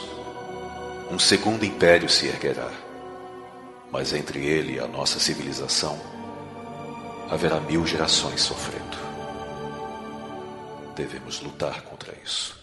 Eu acho muito bonito tudo isso que a gente tá falando aqui, mas a gente tá falando basicamente do livro, cara. Tudo que a gente trouxe, a gente fez um cast umas semanas atrás de Duna, e a gente falou a mesma coisa aqui, ah, o quanto do gostar do filme que a gente trouxe aqui tem a ver com a nossa experiência com o livro e as lacunas que a gente foi preenchendo das informações que talvez não estivessem lá e tudo mais. É, Então, eu sou o cara que não leu o livro e tô, adorei. Então, eu entendo, Dave, mas eu não tô falando, de repente, se você não leu o livro, a série é, é o, que- o que me incomodou, é assim, eu tô batendo essa tecla, mas é porque realmente, pra mim, mudou demais de tudo que tinha no livro. Se a gente começar a falar que ah, todos os pontos que mudou, é, é coisa pra caramba. Mas, não é nem isso, tipo, a parte que eu mais gostei da série, por exemplo, que é a, a dinastia genética, que é a parte do Império, que é incipiente no livro, por exemplo. Então, assim, a obra até é legal, é uma série legal, mas que se você contar ela como uma adaptação, eu já não sinto isso, porque essa parte toda que a gente tá falando, meu, aquela parte do Anacreon, aquela menina arqueira lá lutando com os caras, é, é muito ruim, cara. Aquela parte toda que tem meia dúzia de gato pingado pra cada exército, os caras descendo. Aquilo é esquisito mesmo, mas acho que é coisa de produção aquilo. Os caras descendo Mas da nave pra aquilo apontar a arma da nave com a mão, fora da nave. Por que que Mas desceu está- da nave? É, muito. Não, e no final que junta as duas tropas, no final junta as duas tropas, fica um de frente pro outro apontando. que é isso? É, na guerra napoleônica? Que porra é essa? foi, foi bizarro, aquilo foi... Os caras vão andando devagar e ficam. Eu te mato ou tu me mata? É, concordo, concordo é muito vocês, é. esquisito. Tem um detalhe daquela cena que falaram na produção, que foi exatamente, eles era pra ser muito mais gente, era pra ser muito maior aquilo ali, ia ser bem diferente aquela cena. Só que por causa da pandemia e tudo mais, eles tiveram que reduzir ele- eh, elenco, tiveram que filmar de uma maneira completamente diferente do que estava planejado. Meu, por causa daquilo. Os caras tem, bota computador lá, pô. Não, mas é, bota- foi isso. Não, não, não. Os caras falaram que eles tinham muito mais gente e muito mais coisas que o Covid deu uma cortada forte na produção. É, que não deu pra fazer porque não tinha como fazer por causa de Covid. É, mas isso que o Marcelo falou faz sentido no ponto de que, assim, acho que todo mundo aqui vai concordar que a parte que menos empolgou a galera na série é Terminus. Então, a fundação em si é a parte mais chata. Eu concordo. concordo. Chatíssimo demais. Por Concordo. quê? Porque é por causa do Harry Seldon, gente. Fora isso, Mas aí que tá. Amigo, o cara juntou as pessoas mais que ele gostava pra levar pro negócio. Mas, ô, Imagina que galera chata. Porra, é o que eu tô cara. falando, eu quero o imperador. Mas, mas Porque sabe... o imperador, a galera, é- isso é engraçado, sabe por quê? Porque o imperador, por mais que tenha todo aquele negócio de eugenia, quase uma eugenia, né? De deles serem cópias perfeitas, né? Ah. Que vão passando os milênios. Eles são muito imperfeitos. Eles são muito passionais, eles são, né? Os caras que estão, que, que, né? Os caras são o, o brother lá, o brother que a gente vê envelhecer, que termina O- a série velho, Aham. que vira a série é, Dusk. Ele é o cara assassino que mandou bombardear o planeta, caralho, É, sabe? é. Então, eles são legais, assim, como personagem, não como pessoas, né? Mas como personagens são interessantes porque eles são muito intensos, Sim. né? E eles são muito vaidosos, né? Nesse Sim. sentido. Então, é, é maneiro acompanhar o plot deles, né? O que tá rolando lá. O Dusk fala no final, a história se curva perante nós. É bom, cara, é bom. Agora, mas agora tem uma questão, vamos lá. Terminus, no livro, não é uma parte também, assim, meio empolgante legal. Mas, Carlos, você sabe por que, que virou uma barriga em Terminus? Porque ele esticou demais. Porque a primeira crise Seldon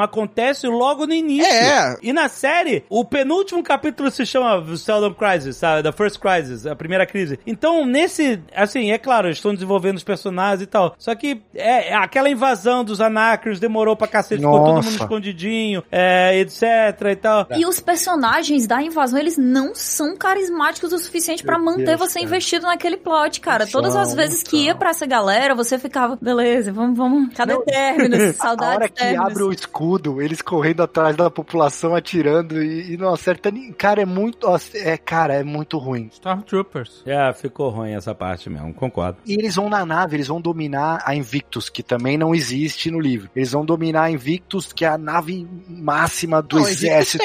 Estrela da Morte. Não, não, não, calma. Não tem, não tem a Planet Killer, essas coisas, a nave que ficou perdida. É, não, é, não, tem. mas ela- a nave do Não, Império... tá, mas tem. ela não é assim, Caquinho, né? Ah, ela tá, não é, tá, tá, não é assim. E aí, eles vão com meia dúzia de pessoas, cara. E a nave, você viu que aquela nave tem os anéis do, do Shang-Chi ali, né? Ela tem meio aquele formato do, da estrela Ni- Nidavellir ali do Thor, né? Não, dentro da cabine, no cockpit, as pessoas sentam nos anéis. Os anéis, Ah, né? tá, sim, sim. Os navegadores.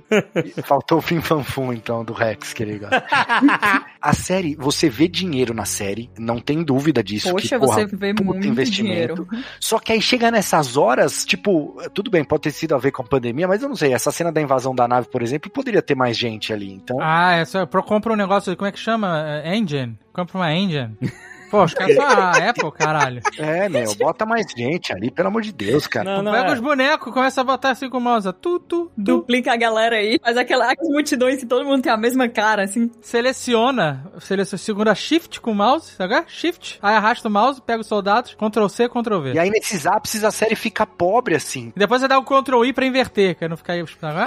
Sei. Eu acho que Terminus tinha como ficar bem mais legal, assim, eu, eu discordo do Caquinho. Eu acho que talvez exista uma certa, um medo de fazer uma coisa que é interessante sem a ação, sem as batalhas. Medo ou preguiça? Medo ou preguiça? É uma boa pergunta. É porque realmente a parte massa de Terminus, ela não envolve batalhas, né? Ela envolve esse questionamento da dormência da galera acreditando cegamente em uma autoridade, seja ela o imperador, seja o Harry Seldon, eles estão eternamente esperando, e aquilo ali começa a ser questionado. Ou seja, as pessoas gostam, né, de ser, é tudo pau mandado. É exatamente. Essa é a crítica. Mas é, então, mas essa é a parada. Mas é, Exatamente. A, a humanidade precisa de alguém pra mandar nela. Senão Já ela não faz nada. Já dizia o Loki, né?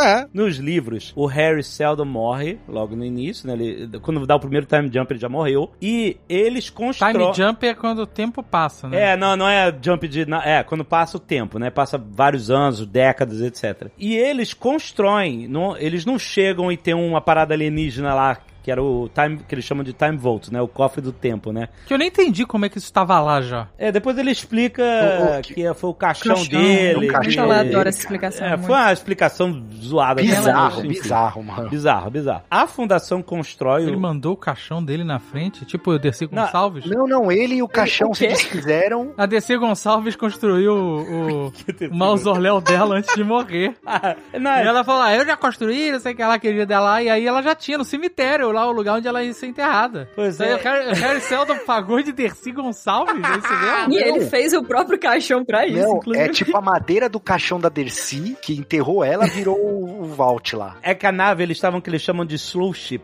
Não tem isso no livro, né? Eles foram numa nave lenta que levou um ano pra chegar lá. Isso. Aí, como ele morreu, ele, ele inventou que a parada tinha um hyperspace e ele foi na frente. O caixão virou aquilo. E aí a consciência dele, que tava gravada lá, que ele fez aquela upload de consciência, acabou. Não, não, upload de ego.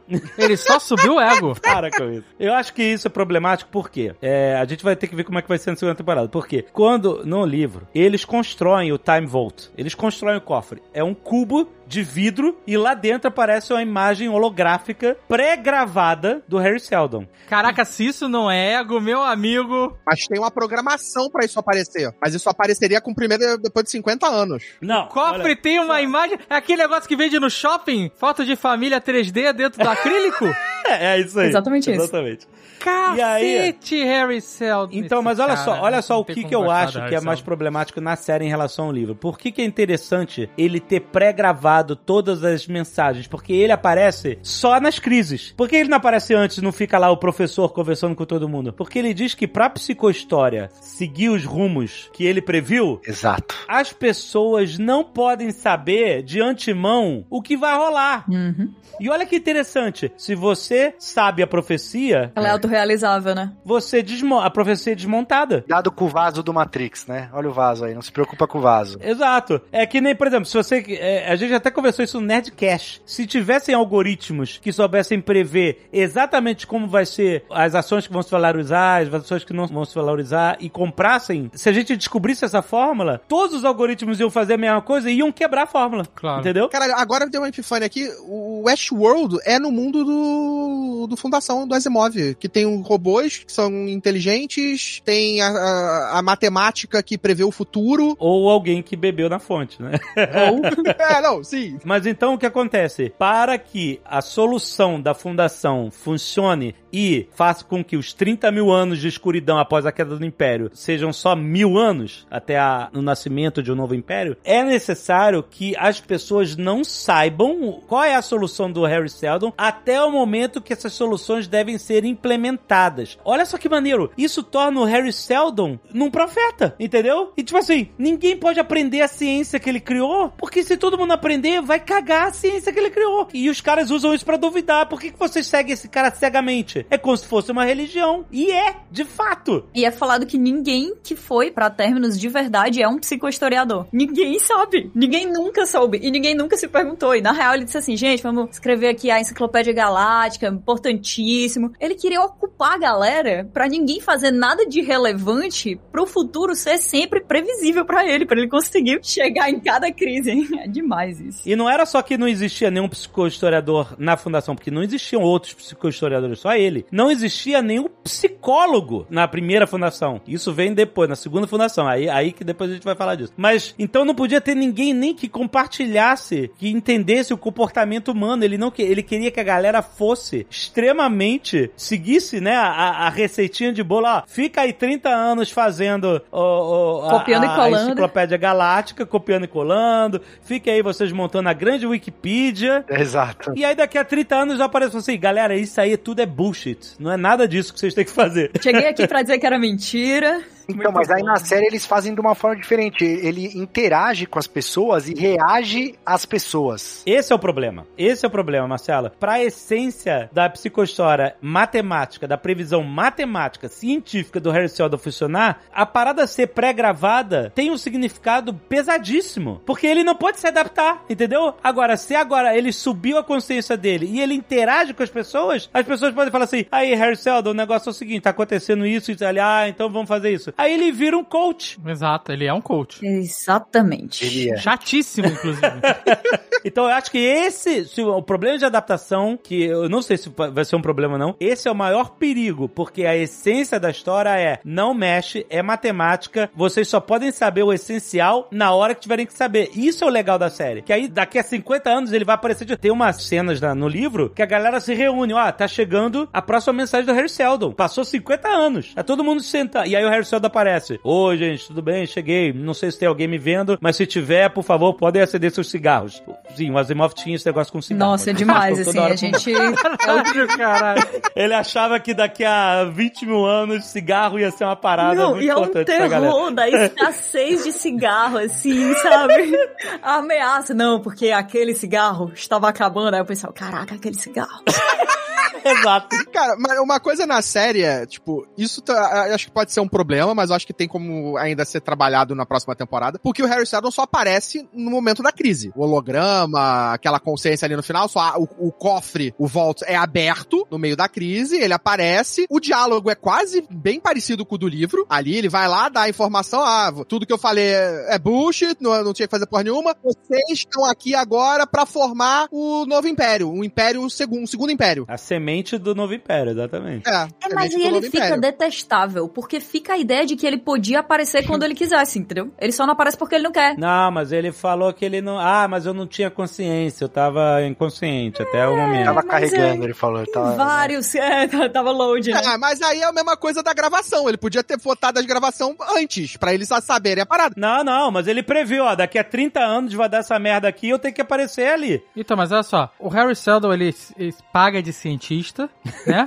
Psicociência, psicohistória, psicomatemática, É. mas ele é, com todas as letras, um profeta, um guru, É, Coach ele é. um místico. Ele não é um cientista, ele não se comporta Não, como um. Ele é. Porque é assim, a partir do momento que ele fala, olha, só eu sei a verdade. Eu não Isso. posso revelar pra você os segredos, porque você né, não é capaz de, de lidar com isso. Então você vai ter que seguir meus ensinamentos, meus mandamentos cegamente. Esse é o comportamento de guru. Não, totalmente. É isso que é legal de ser questionado. E os caras questionam isso. Vocês estão seguindo esse cara, tá maluco? Ele fala assim: vocês não podem saber, que se vocês souberem, vocês vão cagar o rolê. Mas isso é papo de guru. Eu sei, essa é a, do- dualidade maneira do livro, sabe? Da história do personagem, entendeu? E quem questiona é o Hardin, que é só um no meio de um monte de gente que tá presa a essa inércia do não, não tenho como me preocupar com o que está acontecendo. E aí o Hardin fica assim, gente, calma. Vocês acham que o Seldon vai aparecer para dizer assim, olha, vai acontecer tal coisa, quando nós mesmos estamos claramente vendo que essa coisa está acontecendo? Vocês precisam que o cara chegue para dizer o óbvio que vocês estão conseguindo ver com os próprios olhos, que vocês não conseguem mais questionar as coisas ao redor de vocês, vocês ficaram dormentes. E aí ele fala que isso é um problema que tá acontecendo em todos os lugares do Império, que não é só lá. Tá todo mundo ficando com preguiça de pensar, né? Tá todo mundo preso ao passado e tentando segurar o passado e por causa disso não existe avanço, não existe futuro. E aí, será que isso é o que causa a queda do Império e destruição por 30 mil anos? Ou será que isso vai ser o que vai manter tudo salvo pra só durar mil anos a Era das Trevas? É isso. Essa aqui é a questão. E porque olha só, se tudo é errado e acabar o Império, acabar a humanidade, acabar a, a- a galáxia, aham. ele vai falar, "Ah, não deu certo porque vocês não acreditaram em mim. Vocês não olha que coach, filha da puta! É, aqui a parada que ele fala, né? A previsão é que se não seguirem o que ele tá falando, a crise, né? A grande Idade destruição, a idade das trevas, vai durar 30 mil anos. E se seguir o que ele tá falando, vai durar só mil. Ele queria achatar a curva, Dave. Mas isso é bizarro porque o método científico, a ciência em si, ela estimula o questionamento. É, eu sei. Nenhuma verdade científica é imutável. A ciência tá sempre se corrigindo. Sim. Já, eu odeio Harry Seldon. Eu já desgostava dele na série. Agora eu odeio.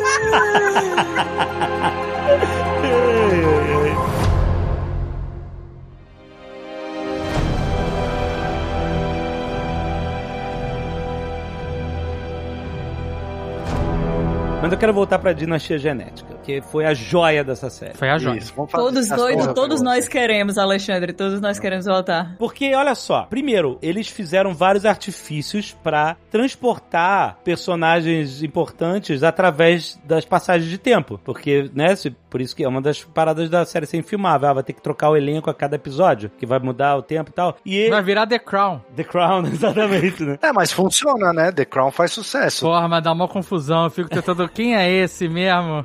Eu fico perdidaço quando muda os personagens The Crown. E isso porque você tem personagens que se repetem. É, no Fundação ia ser todo muito diferente. É, ia mudar todo mundo. Acabou esse elenco, joga fora, poxa elenco novo. E assim, a gente vê, vai ter as viagens pelo espaço, que a pessoa fica congelada e tal. Mas a dinastia genética foi uma parada incrível de você manter não só o mesmo ator como imperador e, e vivendo tudo isso, mas manter a ideia da estagnação atrelada Sim, sim. à pessoa. Aham, aham. Não é só a estagnação de pensamento.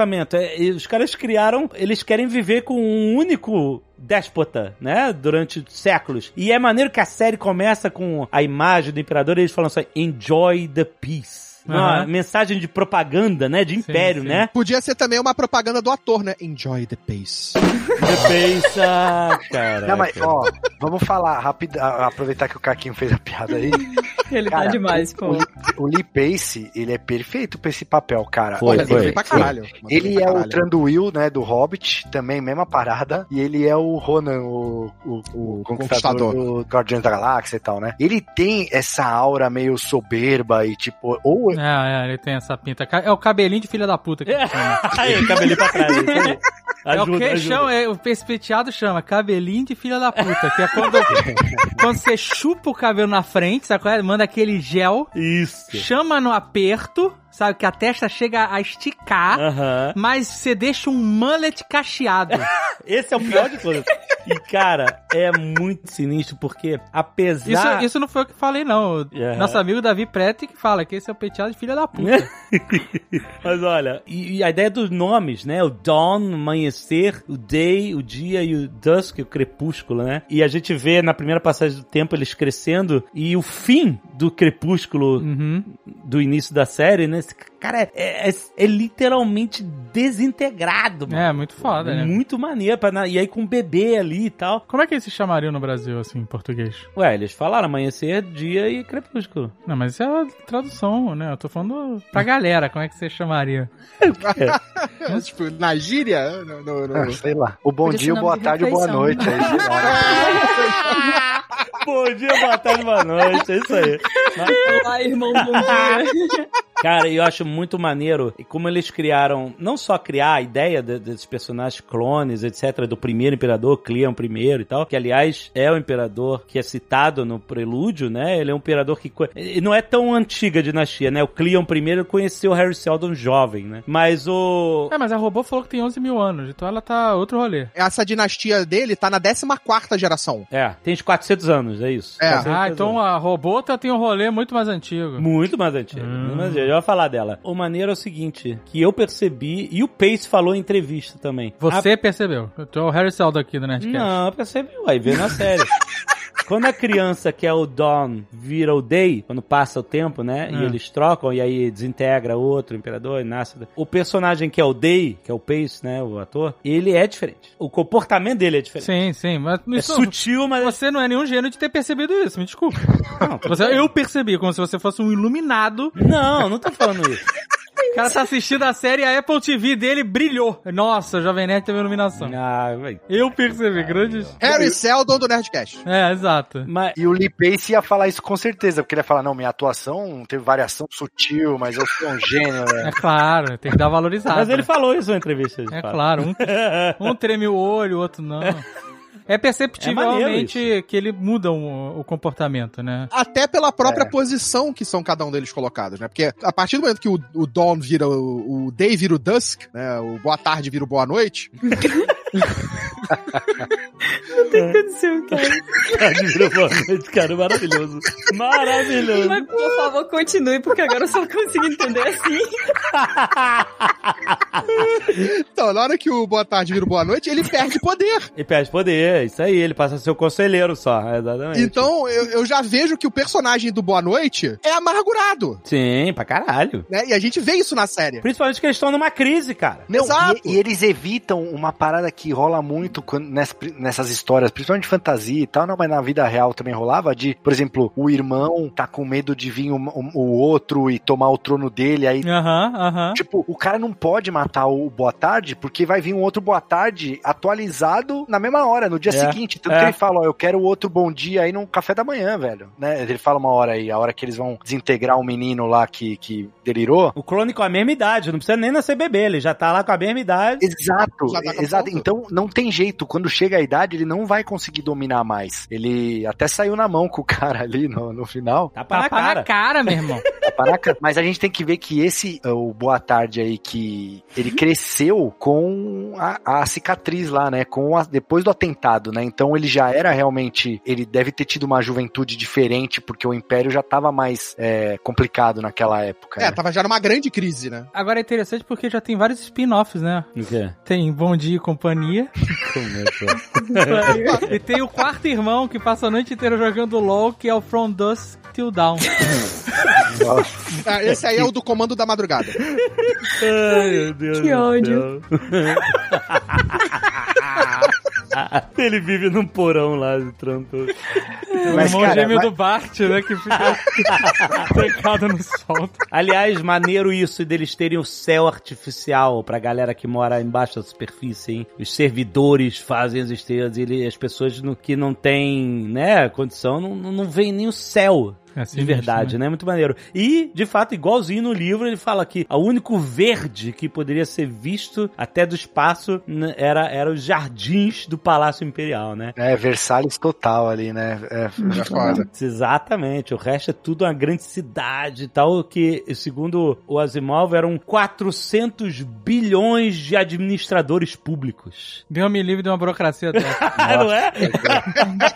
Pesadelo Os números inacreditável. na série são muito interessantes, né? Quando até tem uma hora que eles falam lá, ah, a gente nem sabe de onde a gente veio. Alguns dizem que foi da Terra, tipo, já faz tantos anos, né? Fala Alpha Centauro, fala Exato, tipo, tipo, vários faz tantos sistemas. anos que os caras nem têm mais a origem da humanidade mais, assim, né? Isso é legal, isso tem no livro também. Eles não sabem de onde veio. Depois, no um livro que ele escreveu depois, que é Fundação e a Terra, né? Eles vão investigar, né? Vão atrás de, de descobrir de onde a humanidade veio, de fato, né? E é, a- é muito maneiro. A Terra, a Terra virou. Depois ele escreve, né? Que a Terra era, era um lixo atômico. Era isso. Ele descreve que a Terra foi totalmente devastada e, e é inabitável, né? Pelo que eu me lembro.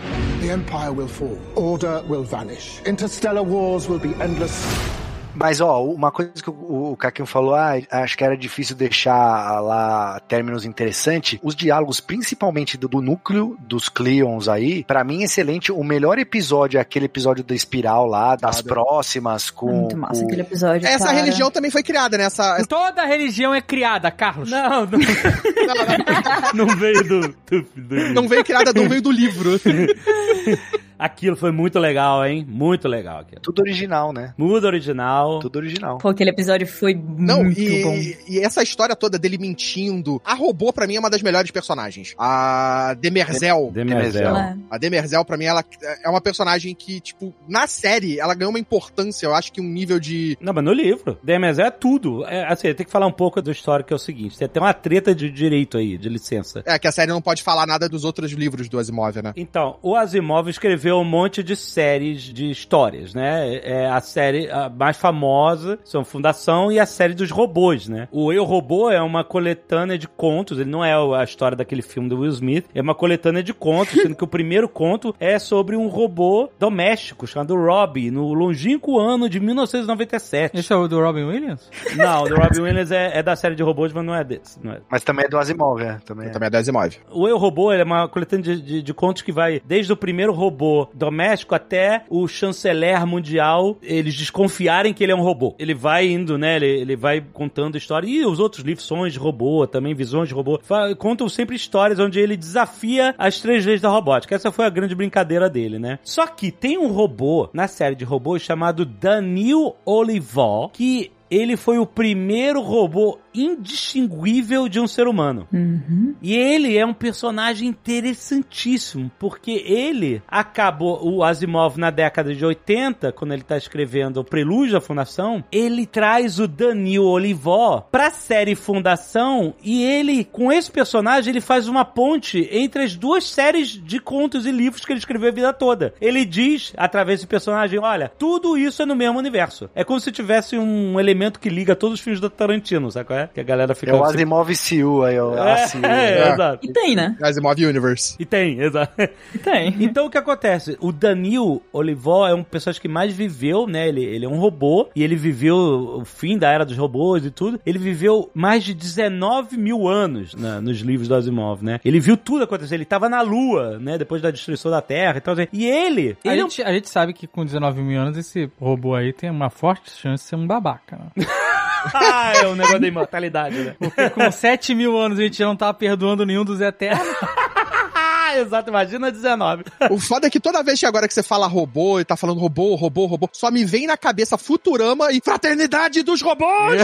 É, só- porra! O Danil é um personagem muito interessante porque ele viu, ele viu tudo que aconteceu com a humanidade. E ele, quando o Império é estabelecido, ele se coloca numa posição de importância. Ele foi o primeiro-ministro do primeiro Cleon. Só que quando ele era o primeiro-ministro do Cleon, ele tinha outro nome, que era Demerzel. Eto Demerzel. Exatamente. Então, o que acontece? Olha, olha que interessante. E, inclusive, foi o Daniel Olivol, barra Demerzel, que concebeu a ideia de que o Império estava ruindo. E foi ele que conheceu o jovem Harry Seldon e convenceu ele a transformar essas predições em uma ciência prática que se tornou a psicohistória. Então, a semente da parada toda tá na Demerzel. Quer dizer, na série eu não sei como é que eles vão fazer, mas, na- mas na- nos livros tá no Daniel barra Demerzel em até ser a semente da psicohistória, entendeu? Tem uma parte agora na, na série, né, que o Imperador, a parte genética dele, a origem genética, tá corrompida. Exato. Então eles não têm mais como fazer novos imperadores exatamente iguais que Leon O I. imperador tá galado.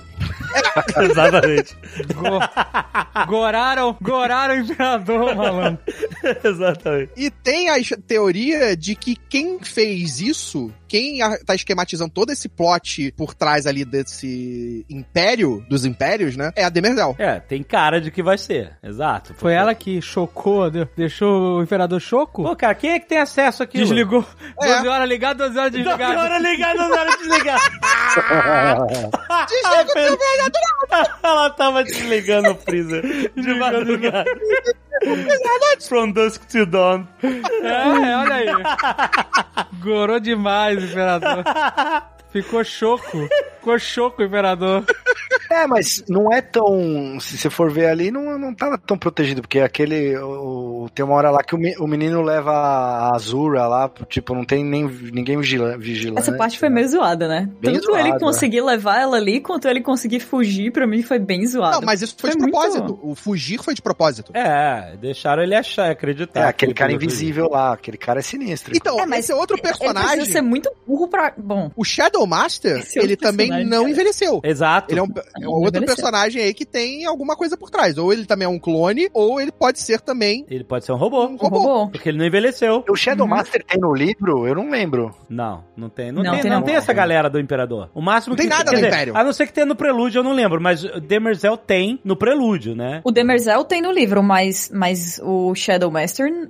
Agora, cara, a tem, atriz da Demerzel aí, eu, eu não sei se ela vai ser reconhecida em alguma premiação, e nada, porque eu achei ela excelente, cara. Ela é muito boa. Ela é muito foda mesmo. Excelente. Nossa. Não, é, eu achei o elenco bem bom, tirando a galera da novela, assim, a galera da Record é foda. Nossa, recorta foda. né? Tipo, Hugo, essa turma assim, a turma lá de da, do, do- A, Todo mundo só fala no Hugo.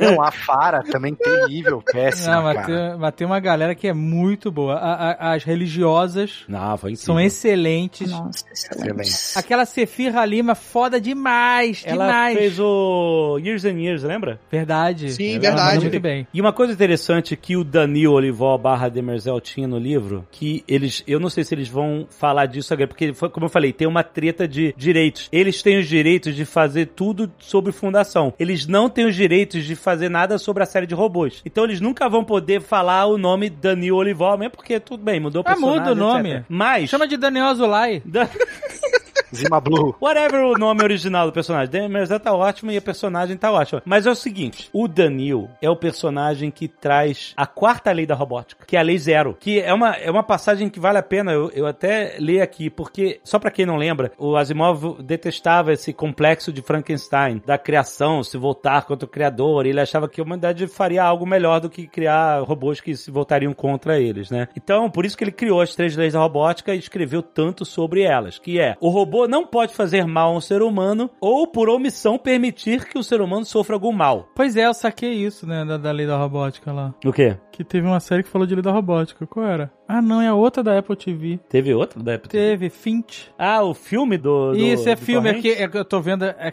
de 15 em 15 minutos, tô pra uma série. Eles falam da lei da robótica? Ele fala, ele fala, ele, ele pergunta quais são as quatro diretrizes. Ah, diretriz. E aí ele fala que a primeira é não fazer mal Isso. e a segunda é proteger o cachorro lá, porque é o negócio do cachorro. o cachorro, cara. É, que tá melhor, tá atualizado. Essa deveria ser a primeira, essa deveria tá ser a atualizada primeira. a lei da robótica, Tá protege o cachorro acima de todas as outras. Tá certo. a última diretriz que é proteger o cachorro sobrepõe as primeiras. Genial. Então, é, a primeira é não, não pode fazer mal ou ferir, né? Fazer mal ao ser humano ou por omissão. Não pode se omitir. Sim. Não pode ver um ser humano Se sofrer- afogar e fingir Tem que, que- não tem tá que- não é é, contigo, exatamente. né? Tem que ajudar, tem que ajudar. A segunda lei é o robô deve obedecer aos seres humanos, contanto que essa obediência não entre em contradição com a primeira lei, ou seja, um ser humano pode mandar o robô matar outro ser humano, né? Que a primeira lei sobrepõe, né? Por isso o peso dela é maior. E a terceira, o robô deve proteger sua própria existência, contanto que não entre em conflito com as primeiras e segundas leis. Então né? tem a quarta que é proteger o Do cachorro, cachorro. e essa sobrepõe todo o resto. Tá certo. Eu tô gostando desse filme, inclusive. Acho que em mais uns seis meses eu consigo terminar ele. Agora, lei zero, ela sobre. Por que ela chama zero? Inclusive em inglês se chama zeroth, não zero, né? Zeroth law. Ela sobrepõe todas as outras, que é um robô não pode fazer mal à humanidade ou por omissão permitir que a humanidade sofra algum mal. E aí tem um personagem chamado Trevis que ele encontra, né, o Danil Olevó, ele fala assim: "Como você decide o que que é mal à humanidade como um todo?" E o Danil barra Demerzel responde: "Em teoria, a lei zero era a resposta para os nossos problemas. Mas na prática não há como decidir. Um ser humano é um objeto concreto. O mal a uma pessoa pode ser estimado e julgado. A humanidade é uma abstração. Então, como que você lida com isso? Então, o que acontece? Por que eu tô falando isso? Por que pode dar uma treta? A Demerzel mata o Dawn. Mas clone é gente? No, no caso da série, eles são mais do que gente. Mas ela mata a, a, a priestess lá religiosa também. Ela envenena ela. Lembra? É verdade, Quando é ela vai verdade, embora do é planeta. verdade. É, é. É, não, porque ela ela, mata fala que a diretriz cientista. 1 dela é proteger a dinastia genética. Então, aí a gente não sabe o seguinte, como tem essa treta de direitos, eu não sei se eles vão poder puxar as leis da robótica pra trazer essa uma realidade do Asimov, Ah, eu acho que já partiu, Alexandre. Acho que já era. ou se eles vão ignorar isso e criar a própria ideia de que ela é, porque ela fala, né, quando ela mata o garoto, ela fala: "Eu sou fiel ao império, Uhum. eu sou leal Mas ao depois império." ela arranca a cara fora. Exato, isso é interessante, porque ela é exato. Mas, cara, ela é religiosa, é muito louco, cara, isso. É, é muito da hora. Essa, Mas o homem bicentenário, que ele vira gente quase no final, né? Assim, né? Vira. É, o desejo dele, o sonho dele era se tornar humano. É, Pinóquio, né? Asimov criativão. Mas. É. com isso. Mas ele, quando vira humano lá, no fim, quando ele tá bicentenário lá, ele, ele tá seguindo as leis ainda? Ah, tá, é terceiro positrônico ainda. Ah, tá. É, não tem como mudar isso. Tem uma coisa que isso me lembra é Battlestar Galáctica. Os Cylons que criam a sua própria religião. Sim. E olha só, ela pode ter criado essa religião. pode. Ela tava lá? É, porque ela falou, eu fiz esse caminho 11 mil anos atrás. É. Ela pode ter sido uma das primeiras a fazer o caminho. Sim. Exato, isso é maneiro pra caramba. Ela que falou que ah, tem uma água lá da hora e tal. Ela pode ter criado isso aí mesmo, realmente. E ela pode ser hacker dela mesma. E ela pode ter tirado as leis. E ela pode ter uma lei escondida que, sabe, eu te demito, sabe qual é? do que do Robocop? É.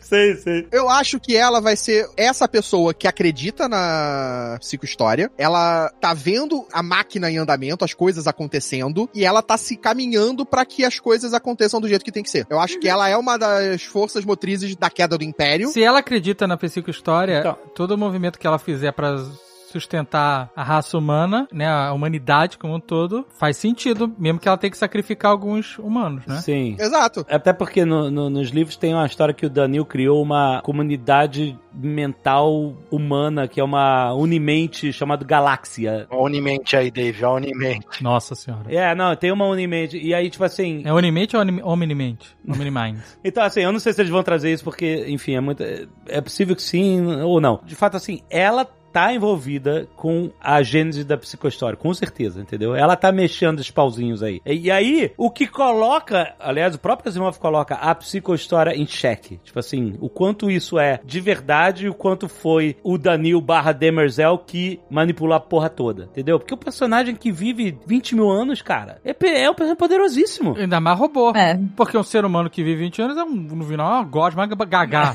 né? Não consegue fazer nada. Um robô é, que não tá sucateado, que é o caso dela, Aham. só tá acumulando conhecimento. É, exato. Então ela é uma personagem chave, chave, sobretudo. Cara, é muito legal a sutileza de todo esse episódio. Acho que são um ou dois, né, que fica ali, porque, meu, aquela hora que a Zephyr Halima começa a fazer o discurso e dizer que os caras não têm alma e que eles não Uhum. evoluem, e aí começa a ficar aquele frenesi na população ali, e, e é um lugar grandioso, ao contrário de Terminus. Sim, sim, sim, verdade. E, e a galera começa a ajoelhar e você vê a Demerzel, tipo, com uma cara de sofrimento. E naquela hora eu falei, ih, caramba, vou matar o Cleon, porque eu, eu, eu achei que ela tava com medo, a Demerzel tava com medo, eu não imaginei que ela fosse ajoelhar ali, né? Aham. Porra, e aí ela ajoelha, e depois toda a questão de- dele andar até a água, e depois o- a conversa que ela tem com a Halima, o jeito que ela mata a Halima, que é super sutil, assim, é super delicado, é uma cena muito boa mesmo, né? É, é muito bonito, é muito sensível. É muito foda, né? Quando a mulher pergunta como é que vai ser. É. Já foi, né? Já foi. Já foi, muito Nossa, bom, cara. Sinistro, né, cara? Nada que não tenha tido já em Jack Bauer. Ah, tá, é verdade. É verdade. Envenenou.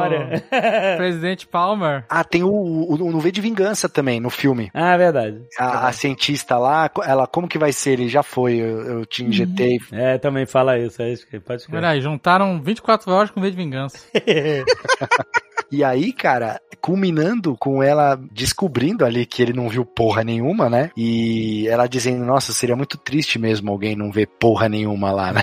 e aí corta pra cena dele lá, vendo porra nenhuma, né, cara? Nossa, eu fiquei arrepiado, achei muito foda. Porque primeiro ele conta a história e aí você vê ele vê na flor. Eu achei muito maneiro esse arco, porque ele se colocou num risco, tipo assim, olha, eu tô perdendo poder e essa galera é muito. Isso é uma religião muito difundida na galáxia e eu preciso recuperar isso. Como é que eu eu faço? Eu tenho que jogar o jogo deles. E eu achei maneiro, tipo assim, ah, até parece que sobreviveu, mas claro que sobreviveu. O cara é o operador, geneticamente construído pra ser um... Ah, um- tá gorado. Não, tá agora, mas, ele- mas ele. Mas entendeu? O cara tá em forma, entendeu? Isso, isso. Eles tiram lá os nanorobôs. O cara é um cara grande, pô, forte, bem, É, ele, bem ele tem que retirar várias coisas, né? Ele retira várias coisas, mas ele ainda é geneticamente perfeito. Assim, mas é muito fácil. É, um, É. é um- porra, se o Se- velho conseguiu. É mais fácil você se sacrificar quando sabe que tem um, um Ctrl-C seu em casa, né? Também.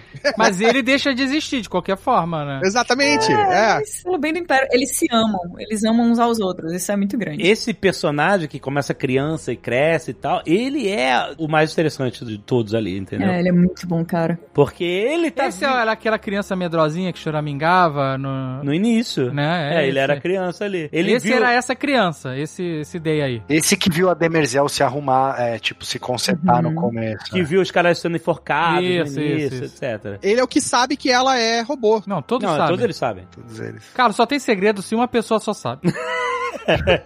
só tem onde tá, né? Três podem guardar o segredo se dois estão mortos. É É, isso. exato. Mas e se os três forem a mesma pessoa? Aliás, não, não comentamos isso quando falamos do Império. Eu achei a sutileza de que o imperador, os imperadores, eles não são chamados de imperador, eles são chamados de império. Isso, Emperor, É, é- Empire, Empire. Isso é quando o roteirista brilha, cara, porque não é a pessoa. E o legendador não, né? Porque ele botou Imperador todas as vezes. Caralho. Esse não brilhou, Alexandre. Ah, ele botou imperador? Putz, sacanagem. Chamar a pessoa de império, você tá atribuindo a- ele um significado muito mais poderoso. Não é uma pessoa, não é falível. Você é o império, Empire. Puta, cara, é muito foda. Eu não sei se já teve isso em alguma outra obra, mas eu achei incrível, sabe? Que E não os foi... três, os três são tratados assim, né? Os É que- três, é Empire. é, é, os três são o Império. Não, é muito foda, muito foda. Isso é muito maneiro, isso é realmente É, muito foda. Você vê a força disso quando eles chamam uma criança de império, né? Porque ela já nasce com aquilo, aquele peso nas costas dela, mas Sim. ao mesmo tempo um reconhecimento. É muito legal. É, esse episódio aí dá pra pôr na fundação, Alexandre. Esse eu levo. Vamos levar isso aí pra lá. The Empire will fall. Order will vanish. Interstellar wars will be endless.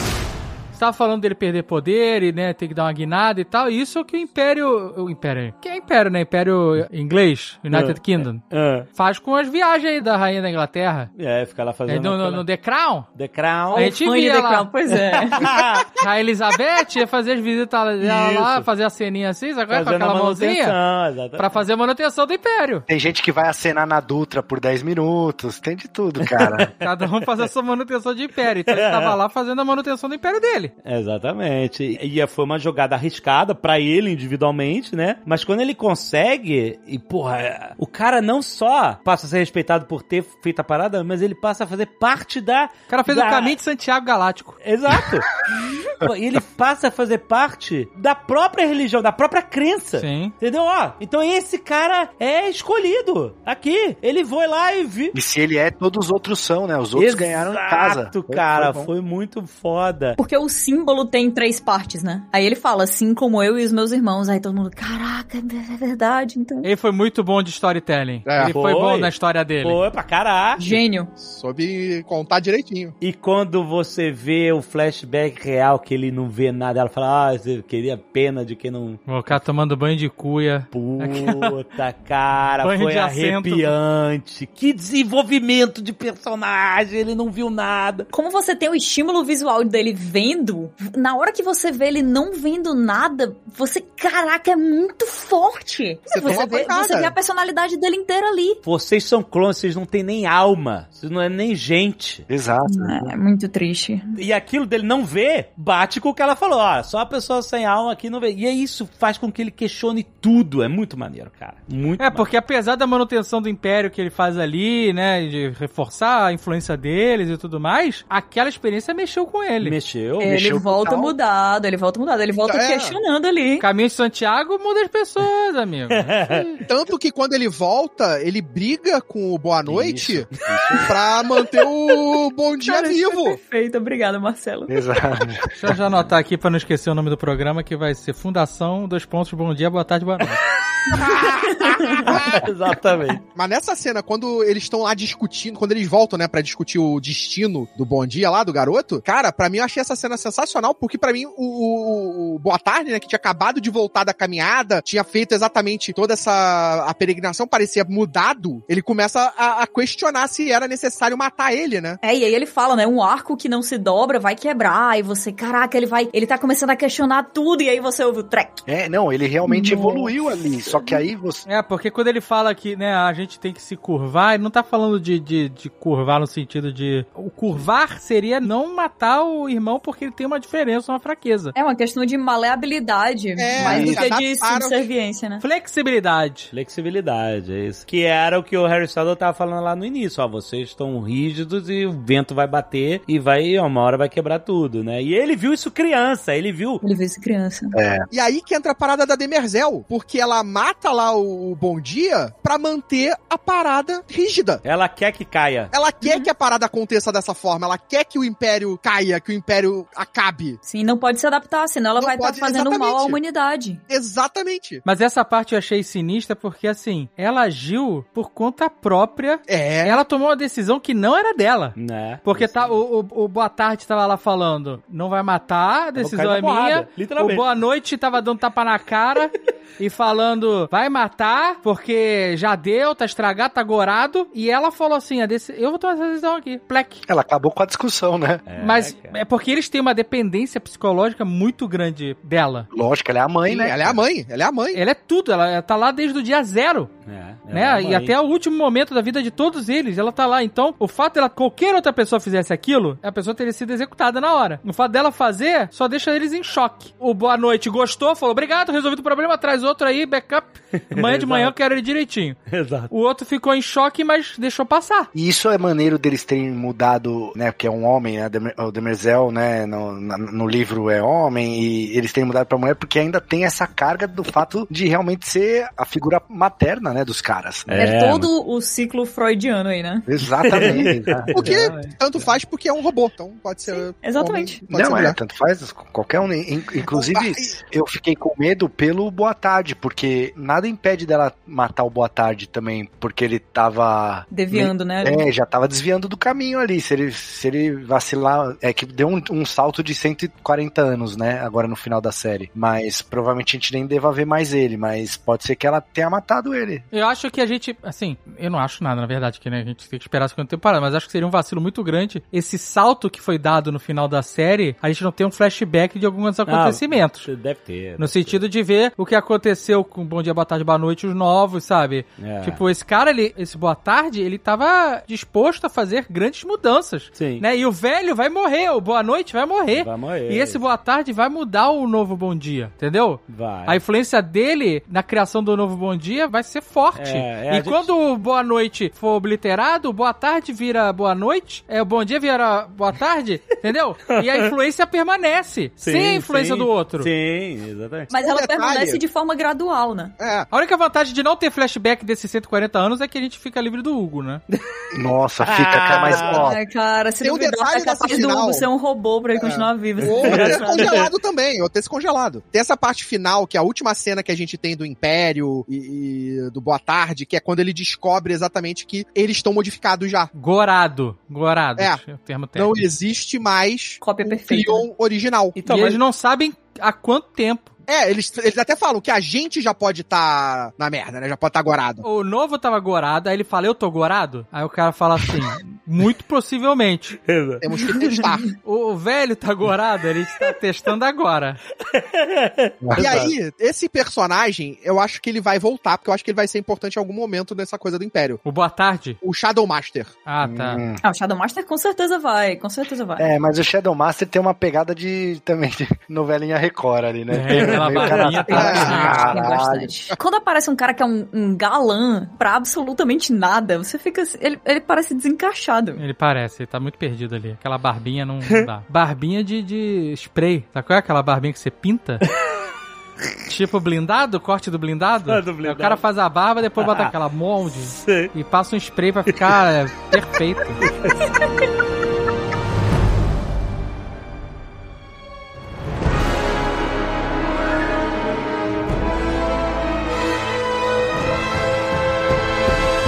Eu quero voltar um pouco atrás pra ver se tem uma incoerência aí, porque tudo tem no- nessa trama do Dawn, do Bom Dia, perceber que ele é diferente, falar que ele é daltônico, se apaixona pela garota. Aliás, ele começa pulando, né? Eu não sei se ele tá querendo se suicidar ou testar o escudo dele. Acho que ele tá querendo tirar a própria vida. E aí ele não morre por causa do escudo pessoal, que aliás, os escudos pessoais existem no livro, mas ele é lá na frente e é um big deal do cacete quando aparece os escudos pessoais. Aí... Analisaram o escudo pessoal. Não, não, é maneiro. Se alguém tem escudo pessoal, são os imperadores, é, tá certo. Mas foi maneiro ele trazer. Uma parada que eu tô querendo dizer é que tá vindo do livro. Os caras tão. Depois ele a pagou de Iron Man, inclusive, ali no final.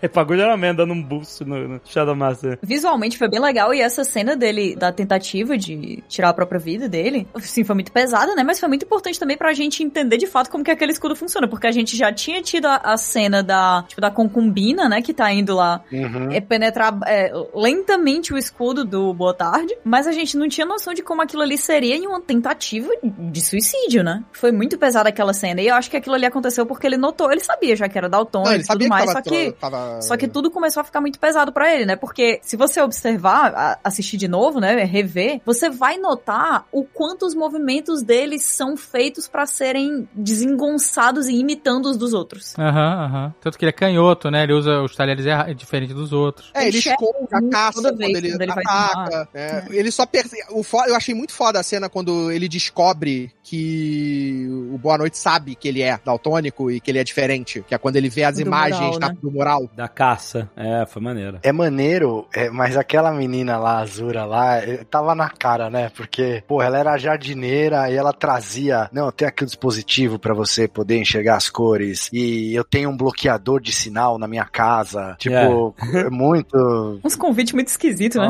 Não, mas foi, eu achei, eu achei maneiro esse essa, essa trama. Mas Eles- essa garota aí, ela pagou o pato de uma outra galera, né? Cara, a garota não, Dave. O cara que beijou ela no primário pagou o pato, velho. Todo mundo, tá Então, essa é a maior dica primeiro que dessa série é não tenha redes sociais. Porque se você se você entrou pra uma rebelião, pra uma resistência, pra qualquer coisa, apaga suas redes sociais.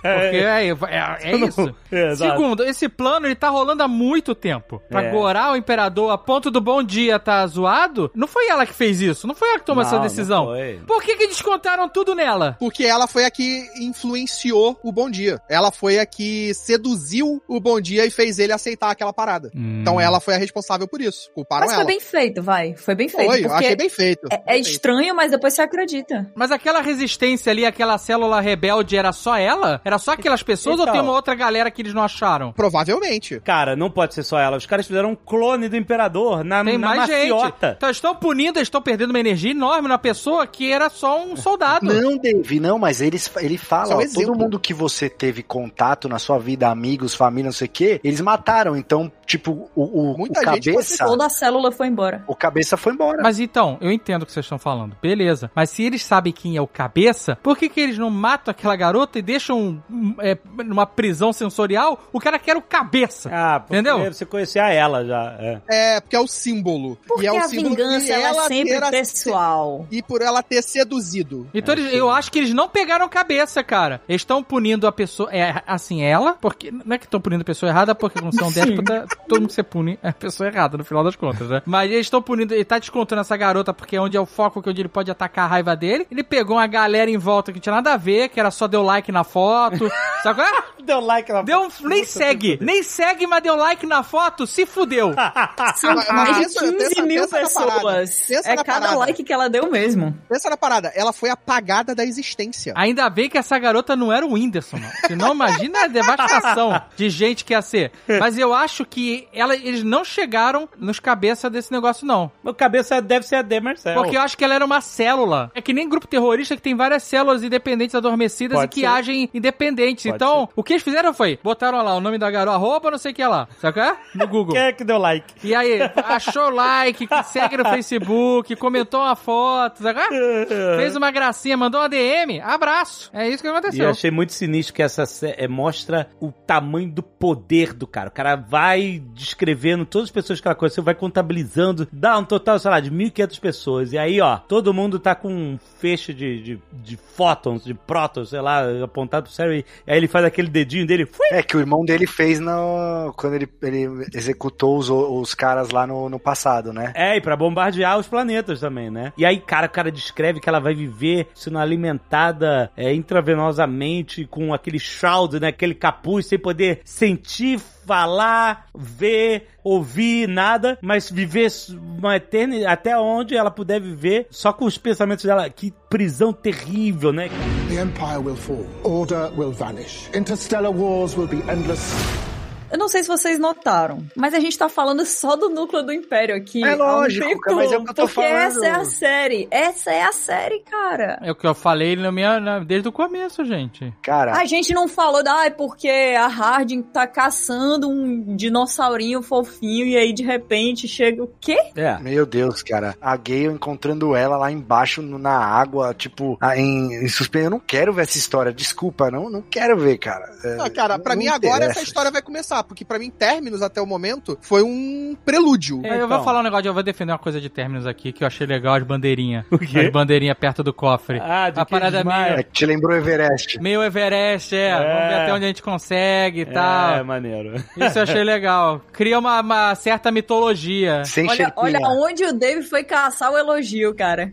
Cria uma certa mitologia ali, né? Exato, os moleques sempre tentando, né? Faltou o Sherpinha ali pra ajudar os caras a subir ali. Faltou não, era ela, É, né? era só ela tinha que ir lá né? buscar todo mundo o tempo todo, né? O job dela era esse. É, achei maneiro quando ela vai de carro voador lá pra. Ela entra no escudo com a, com a caçadora lá, com a. Farah. Com a Farah. Nossa. Aí ela falou assim: eu sei que ela vai desmaiar. Foi maneiro. Foi usar um artifício do roteiro que eles criaram pra criar uma solução, né? Não, tem algumas coisas que são legais em Terminus, é porque elas são tão pingadas, uma aqui outra ali, e elas são tão preenchidas por uma coisa que acaba sendo tão entediante. É isso que eu falo, que deixar essa crise do Seldon pro último episódio, basicamente. Então, é isso. Não foi muito inteligente, entendeu? É, é- é uma mistura do que tu falou com a mistura do que o Marcelo falou. Porque ele parou de assistir ali pelo terceiro, quarto episódio. Eu também parei de assistir pelo terceiro, quarto, esperei juntar pra ver tudo junto. Eu também. Não porque eu tava, ai, eu, eu não aguento mais esperar, porque a cada fim de episódio é um grande sofrimento. Não, é porque eu tava, é, não tá me prendendo, sabe? Eu vou esperar acabar tudo, que aí eu vou ver qual é. Seis demais, né? Vou, vou juntar uns três pra ver se vai. É, concordo com vocês também. Porque, sabe por quê? E porque tem coisas importantes aí que a gente nem tá, nem tá citando. A garota ser precog. Então, isso é um problema aí. Nossa, isso Cara, é. eu- Nossa, Eu acho Ale- que ela vai ser o mental. Alexandre, Eu acho que ela é mentality, Você gostou é. disso, É, ela cara. vai ser o mentality. Então, sabe qual é o problema principal? É que a fundação, na série da fundação, foi um, um coadjuvante. Uhum. Sendo que a fundação nos livros é o protagonista da parada. Tudo acontece em volta da fundação. Então a gente tá vendo a- as histórias mais interessantes acontecendo no Imperador e não na fundação, entendeu? Por quê? Porque essa primeira crise da fundação, que acontece logo cedo na- no, no livro, foi esticada lá pro final. E essa crise vamos, do- da série, vamos ser sinceros, não convence ninguém. Eu não consegui comprar aquilo com uma crise. Não convence. Meu, aqueles caras com sotaque de russo fajuto lá. Meia dúzia de pessoas invadindo é, então. a colheita não é crise. Não é, não é. A crise tem que ser. Porque isso que eu. Crise é guerra mundial, É, cara. esse que é o grande Crise problema. é crash na bolsa, é pandemia. Exato. E o Harry Seldon só era capaz de prever essas crises. Tanto que a crise que ele prevê. não, esse não, esse é micromanager. Não, então, mas tô falando do Harry Pra ele Seldon do salta, livro. pro Red Seldon, se, se a gasolina sobe chega a 7 real, ele já tá desesperado. já tem holograma do Red Seldon aí. Porque a crise que acontece com a fundação é os reinos vizinhos a Terminus tentando dominar. Porque o, o que, que o Harry fala? A gente vai chegar na periferia da galáxia, onde tá todo mundo já em guerra civil, sem tecnologia atômica que nós temos, etc. A gente vai chegar lá e com o passar do tempo a gente vai chamar atenção e vai virar alvo dessa galera. Você entende como isso é algo calculado a longo prazo? Não é assim, vai vir uma galera tentar dominar a gente aqui pra roubar uma nave, que é uma coisa individual, entendeu? A crise, tanto que as crises que o Harry Seldon prevê e ajuda os caras a se livrar é, primeiro, uma crise política dessa, depois passa a ser uma crise religiosa, que daqui a Anacreon, a, fundação fica prestando serviço pra Anacreon e os outros reinos, e depois Anacreon decide atacar a fundação. Só que a fundação já tinha criado uma religião dentro de Anacreon e tinha pessoas chaves que eram religiosos, assim como ele meio que transferiram isso pra aquele outro planeta, né? Então Então, quando rola o ataque a Anacron, tem um motim dentro da nave que a Fundação consertou pra Anacron, porque os generais lá era tudo parte da religião da Fundação. Ele falou assim: não, não, não, não vou atacar a Fundação, não. Qual o valor dos livros que o Asimov viu que ninguém viu? É isso. O cara resolve uma crise militar sem tiro, cara. É isso. Isso não tem na série, de maneira alguma. Pelo contrário, tem muito tiro na série. Só que. Na série é pelo contrário, os caras dando tiro de flecha. E, de- e e flecha, depois, já. as crises que eles enfrentam são crises econômicas, sabe? Eles, eles criam um problema de suprimento, de, de dependência econômica da fundação. E aí você vê que Terminus vai crescendo como uma potência política e econômica porque tá todo mundo comendo na mão de Terminus e ninguém consegue destruir Terminus. Só que na série é difícil, porque como ele teve que esticar isso e transformar o Salvor Harding na, na personagem que era uma personagem que tá em fazendo uma origem e vai ser transportada pra outra era na série, a gente não conseguiu ver essas coisas. E é isso que o Marcelo tem razão. Terminus virou um coadjuvante, virou uma crise de pessoas, de uma invasão de um exército pequeno, entendeu? E não uma crise massiva. E você pega o Hardin, que é o personagem preferido de todo mundo desse primeiro livro, e você transforma ele ela em um personagem que muitas vezes é completamente irrelevante. Você tenta colocar uma relevância em cima dela, mas não funciona porque o plot ao qual ela tá ligado é muito chato e não vai pra canto nenhum. Não, e essa pegada de predestinado, né, Kat? De, Então. de tem Ah, um não poder curto isso, tipo, ah, vai cagar, velho. Não curto tanto isso, não aguento mais. É, Eu fiquei confuso, deixa eu até perguntar pra Pois é, vocês. essa série tem um monte. Isso é uma parada que me incomodou. Eu não li livro nenhum, como já falei, né? E é cheio dos escolhidos. Então, no e- caso, a- escolhidas. É, esse negócio de escolhido é muito anti-Asimov, porque ele fala, não tem ninguém especial, é tudo um movimento social massivo. Então, exato. E o que eu falei, e esse cara, esse Harry Seldon aí, é micromanaging. é uma pessoa que vai fazer a diferença. É uma É, pessoa que isso. prevê o futuro, que é super matemática. É, ele fica corrigindo a acentuação. É uma pessoa que vai abrir o cofre, que vai viajar, que vai. Qual é? Todo o movimento que é pra ser de massa tá sendo resolvido por uma pessoa. É. Ou duas, no caso. Então, tem dois fatores aí. Um, existem mutantes no universo de Fundação. Ela cita, inclusive, o Mula, né? Não só no universo de fundação, como no Homem-Aranha de Sem Volta Pra Casa. Provado.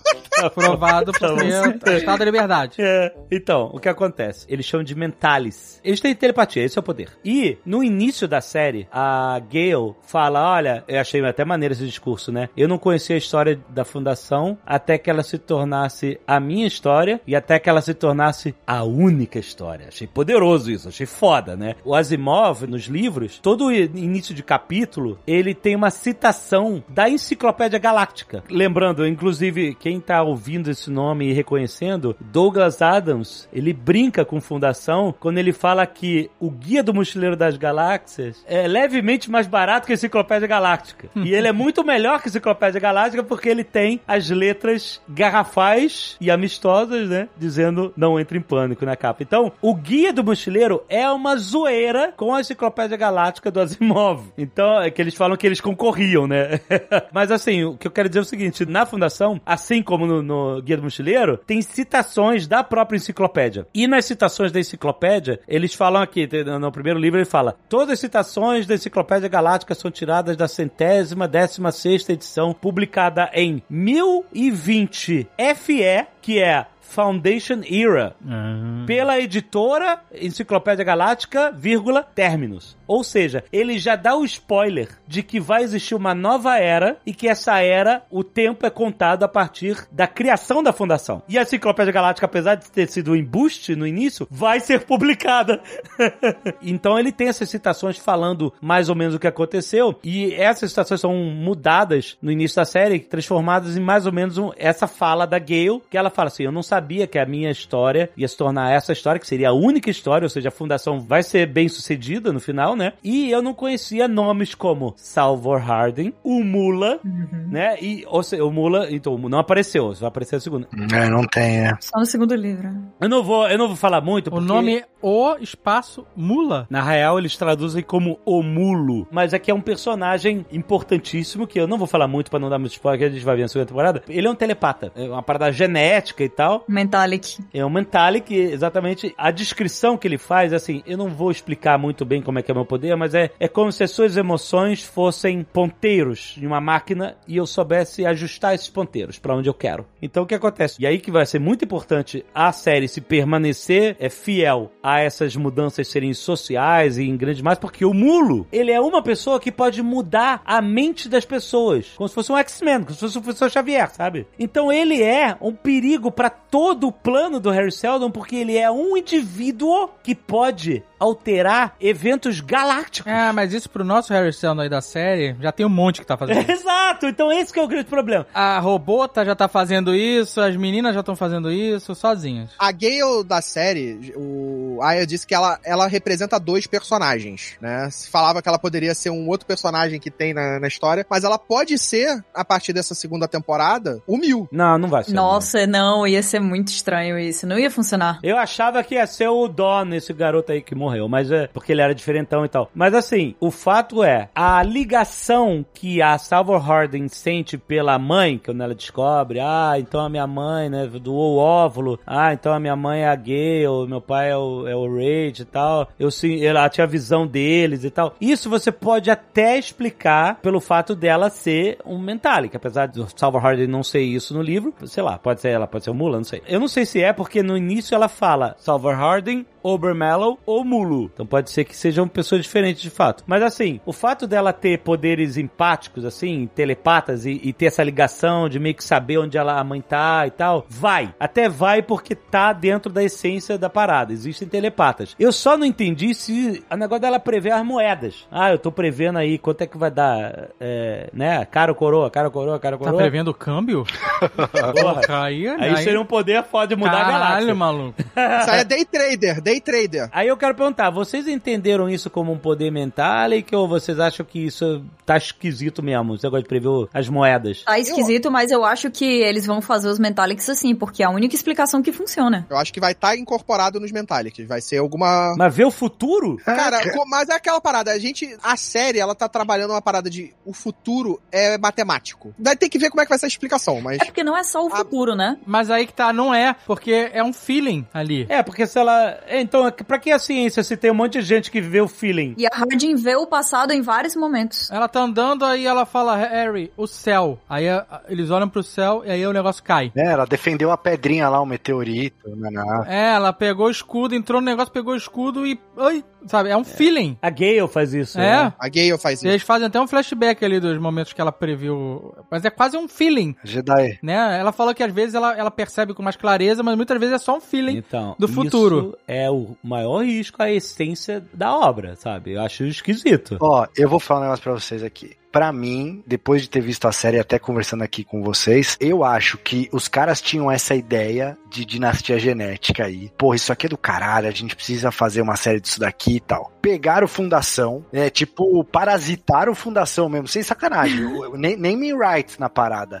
E eu vou fazer uma psicohistória aqui. O roteirista é o amaldiçoado David Goyer do Batman vs Superman. Não é só roteirista, ele é o showrunner, maluco. Então, Terminator, Destino Sombrio, puta, Dark Knight Rises, Ghost Rider, tipo, Mas ó, Dark Knight, Dark Knight é, é pô. não, o Rises. Mas ele tá. Tá bom, vai, o, o outro também, vai. Mas eu vou cravar aqui, essa série vai ter o mesmo destino de Westworld. Ela vai se perder, se não na segunda. Caraca, olha aí o Ventati, Marcelo Ventati. Já cravei Travou. aqui, já Se cravei. costoriou. Se costoriou.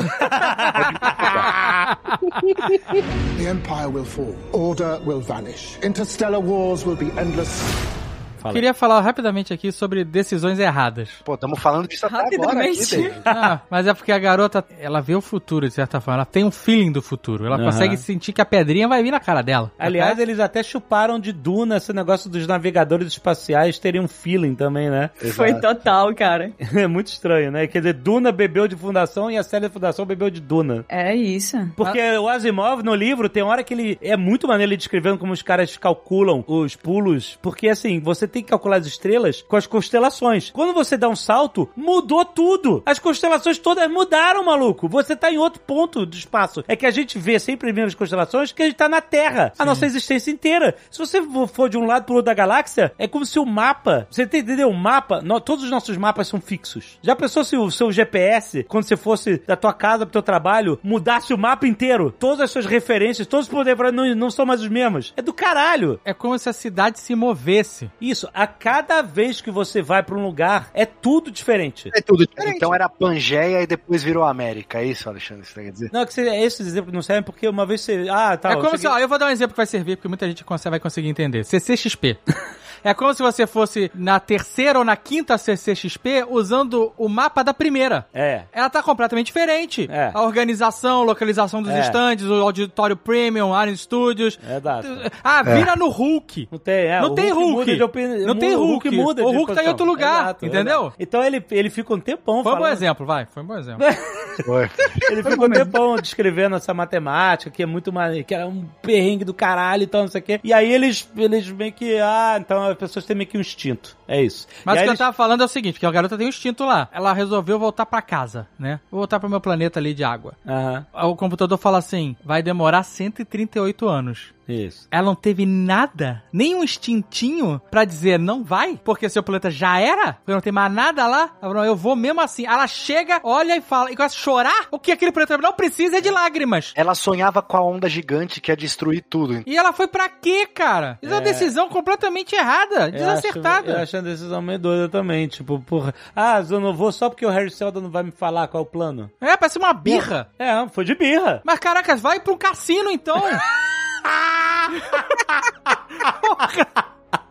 Exato. É, é, eu achei esquisito essa decisão. O Alexandre falou uma frase aqui no meio do cast, tipo, isso é muito anti-Asimov, né? E essa série, pra mim, tem vários momentos que é anti-Asimov, inclusive esse dela ir lá e encontrar a filha no... Embaixo da bem água onde lá, ela chegou, sabe? brilhando. Ah, vai... Não, brilhando e não, não envelheceu um dia. Porque assim, se a filha tivesse envelhecido, eu acharia mais maneiro, Ué, sabe? mas ela Sinceramente. tinha que ficar congelada. Mas aí ela viajou. Não, mas ela podia ter. Ah, eu tentei te procurar por 40 anos, não consegui. Ah. E aí caí aqui, sabe? aí não, ela viajou duas semanas, deu piripaque na nave, ela se congelou 140 anos. Caralho, meu irmão, não é possível. E exatamente É, ela- lá. Gente, ela não. Gente, é sério. Ela não foi parar num bairro. Ela foi parar num planeta. Exato. Não, mas Isso. parou na casa E dela. estava Na em casa. cima, em cima. Não, e a garota mergulhou e ficou 20 minutos debaixo d'água. Olha, eu vou dizer uma coisa, a gente tem que deixar, se a gente aceita que o Luke chegou num planeta pantanoso, sem nenhum mapa, aí sem tem nada, força, só no a instinto força, e mas aí tem a na força. casa do Yoda. Não, mas aí é a força, aí é a força. tá bom, tá bom. É a Não, força. então, mas lá ela Mas tava tendo visões da filha. Ela tava tendo visões da mãe. Ela foi pra casa da mãe. Então, esse é o medo, essa parada ser uma parada Então. Jedi aí. Essa que é a parada. Isso é Tá Asimov pra muito. vocês? Não é, não, não é, não é. Não Tem uma é. outra coisa que me incomoda também é o seguinte: eu entendo que eles têm que passar alguns personagens para próximas temporadas, né? É, então, quando a- a- o tempo passa, eles têm que usar alguns recursos, Isso. que é congelar as pessoas É. em cápsulas espaciais até o próximo ciclo. Tanto que o Hugo, Vai era, chegar- o Hugo era velho, né? Vai Hugo- chegar na terceira temporada, meu amigo, vai ter um tráfego de cápsula no espaço, indo pra cima e pra baixo, da galera dormindo. Não vai ter como vai ter, vai ser o Waze Galáctico vai, ó, esse, esse caminho não dá mais. Tem 30 pessoas congeladas há 200 anos, É. pra não sei onde, pra próxima temporada, cara. Não, e essas cápsulazinhas andando no negócio de asteroide, tipo cinturão de asteroide, vai lá, o, o escape podzinho devagar. Fazendo reentrada no planeta. mas peraí. Fazendo bote transparente. Peraí, peraí, gente. Campo de asteroide. Porra. Não, gente, eu Ah, sei. vocês já estão reclamando de coisa, porra. Não, não é, não é, Caquinho, porque pra mim, tipo, é isso, cara. O, o Asimov, pra mim, sempre foi ficção científica hardcore, assim, entendeu? É tipo matemática, é ciência. Foi pra muito Space Opera essa série. Tipo, ela é muito Space É, Opera. tá bem Space entendeu? Opera, bem. É, deu uma derrapada na Space Opera nessas partes, mas assim. Bastante. Mas eu acho que, sabe, sobre a série se sustenta, principalmente nas. Tô falando mal do David Goya, mas, porra, tá aí a diancha genética. Foi um. É, tem o bom e o ruim da tacada. Space Opera. Às vezes a ideia não foi dele. A ideia, foda. mas de quem foi essa ideia? Ah, tu vai Tem tirar. um só- monte de gente na sala de roteiro. A gente vai descobrir pelo processo lá. Mas ele é o showrunner, ele falou: ah, não, vamos fazer essa porra, entendeu? Então, derrapou. É difícil julgar antes de chegar, porque eu vi eu, gente mandando assim, cara, não tô gostando dessa série, eu sou muito fã, eu tô achando que tá bizarra e tal. Tu viu isso onde? No Reddit? Não, as pessoas mandando mensagem. As pessoas vinham mandar mensagem pra você, Jovem Nerd me Porque ajuda? eu falei que tá lendo Fundação, aí as pessoas respondem, entendeu? E Tava relendo os livros e tal. Interage? Às vezes sim, você não interage, não? Só no macro, né, Dave? Você não. não... Eu só interajo no macro, eu não vou no Mas- micro. Eu não fico no micromanagement. Mas assim, eu acho que há espaço pra acertar essa parada. Assim, é, é claro. Ah, a série não é. Ela é boa, eu gostei no final das contas. A gente tá Aham. apontando um monte de problema aqui, mas ela tem muitas qualidades ali. A gente apontou mais qualidade, eu acho, do Sim. que problema. Sim. Tirar a parte do Harry Seldon é ótima essa série. É, para com isso. Mas ele, ele não tá errado. Eu, te, eu, Eu, quero muito ver uma série só sobre a queda do Império. Foda-se, Fundação. Tô nem aí, cara. Foda-se Então, depois. Tá vendo? Esse foi o pecado, entendeu? Que a fundação ficou em segundo plano. Porque a gente não viu as crises, não viu eles eh, agindo de forma inventiva. Claro, teve o negócio da nave, etc e tal. Você vê, no final ele ainda fala assim: ah, faz um negócio que é um flare aí pra o Império achar que teve uma catástrofe na estrela do, e aí deixa vocês em paz, nem vem aqui olhar. É, tá vendo? Eles estão deixando um tempo pra esse time jump não ter tantas consequências. Ou seja, acho que na segunda temporada a gente já vai ver uma cidade em términos. Ah, já me entrega o spin-off aí, Cleon. Já apareceu, já apareceu. É essa série que eu quero ver. Então, eu acho que a segunda temporada vai realmente focar mais em términos, até porque no Império a gente vai ter talvez uma perda grande de personagens. A gente não sabe como é que vai estar esse Império na segunda temporada, depois de 130 anos. Então, pode ser que a gente não veja mais os Cleans. Caraca, o Marcelo deu uma ideia excelente de spin-off, cara. Cleons. É um bom, um bom porque assim, The cai, Cleons. Caiu o Império, então os três, os três, bom dia, boa tarde, boa noite, dividindo um apartamento em Nova York. Maravilhoso! Puta merda, agora, eu quero agora. Ai, meu Deus. Com risadinha no fundo e tudo. Tudo, claro. Sitcom total, sitcom, total.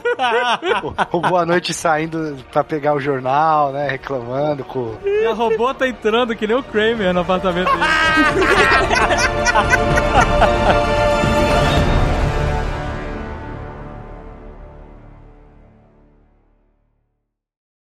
Este Nerdcast foi editado por Radiofobia, podcast e multimídia.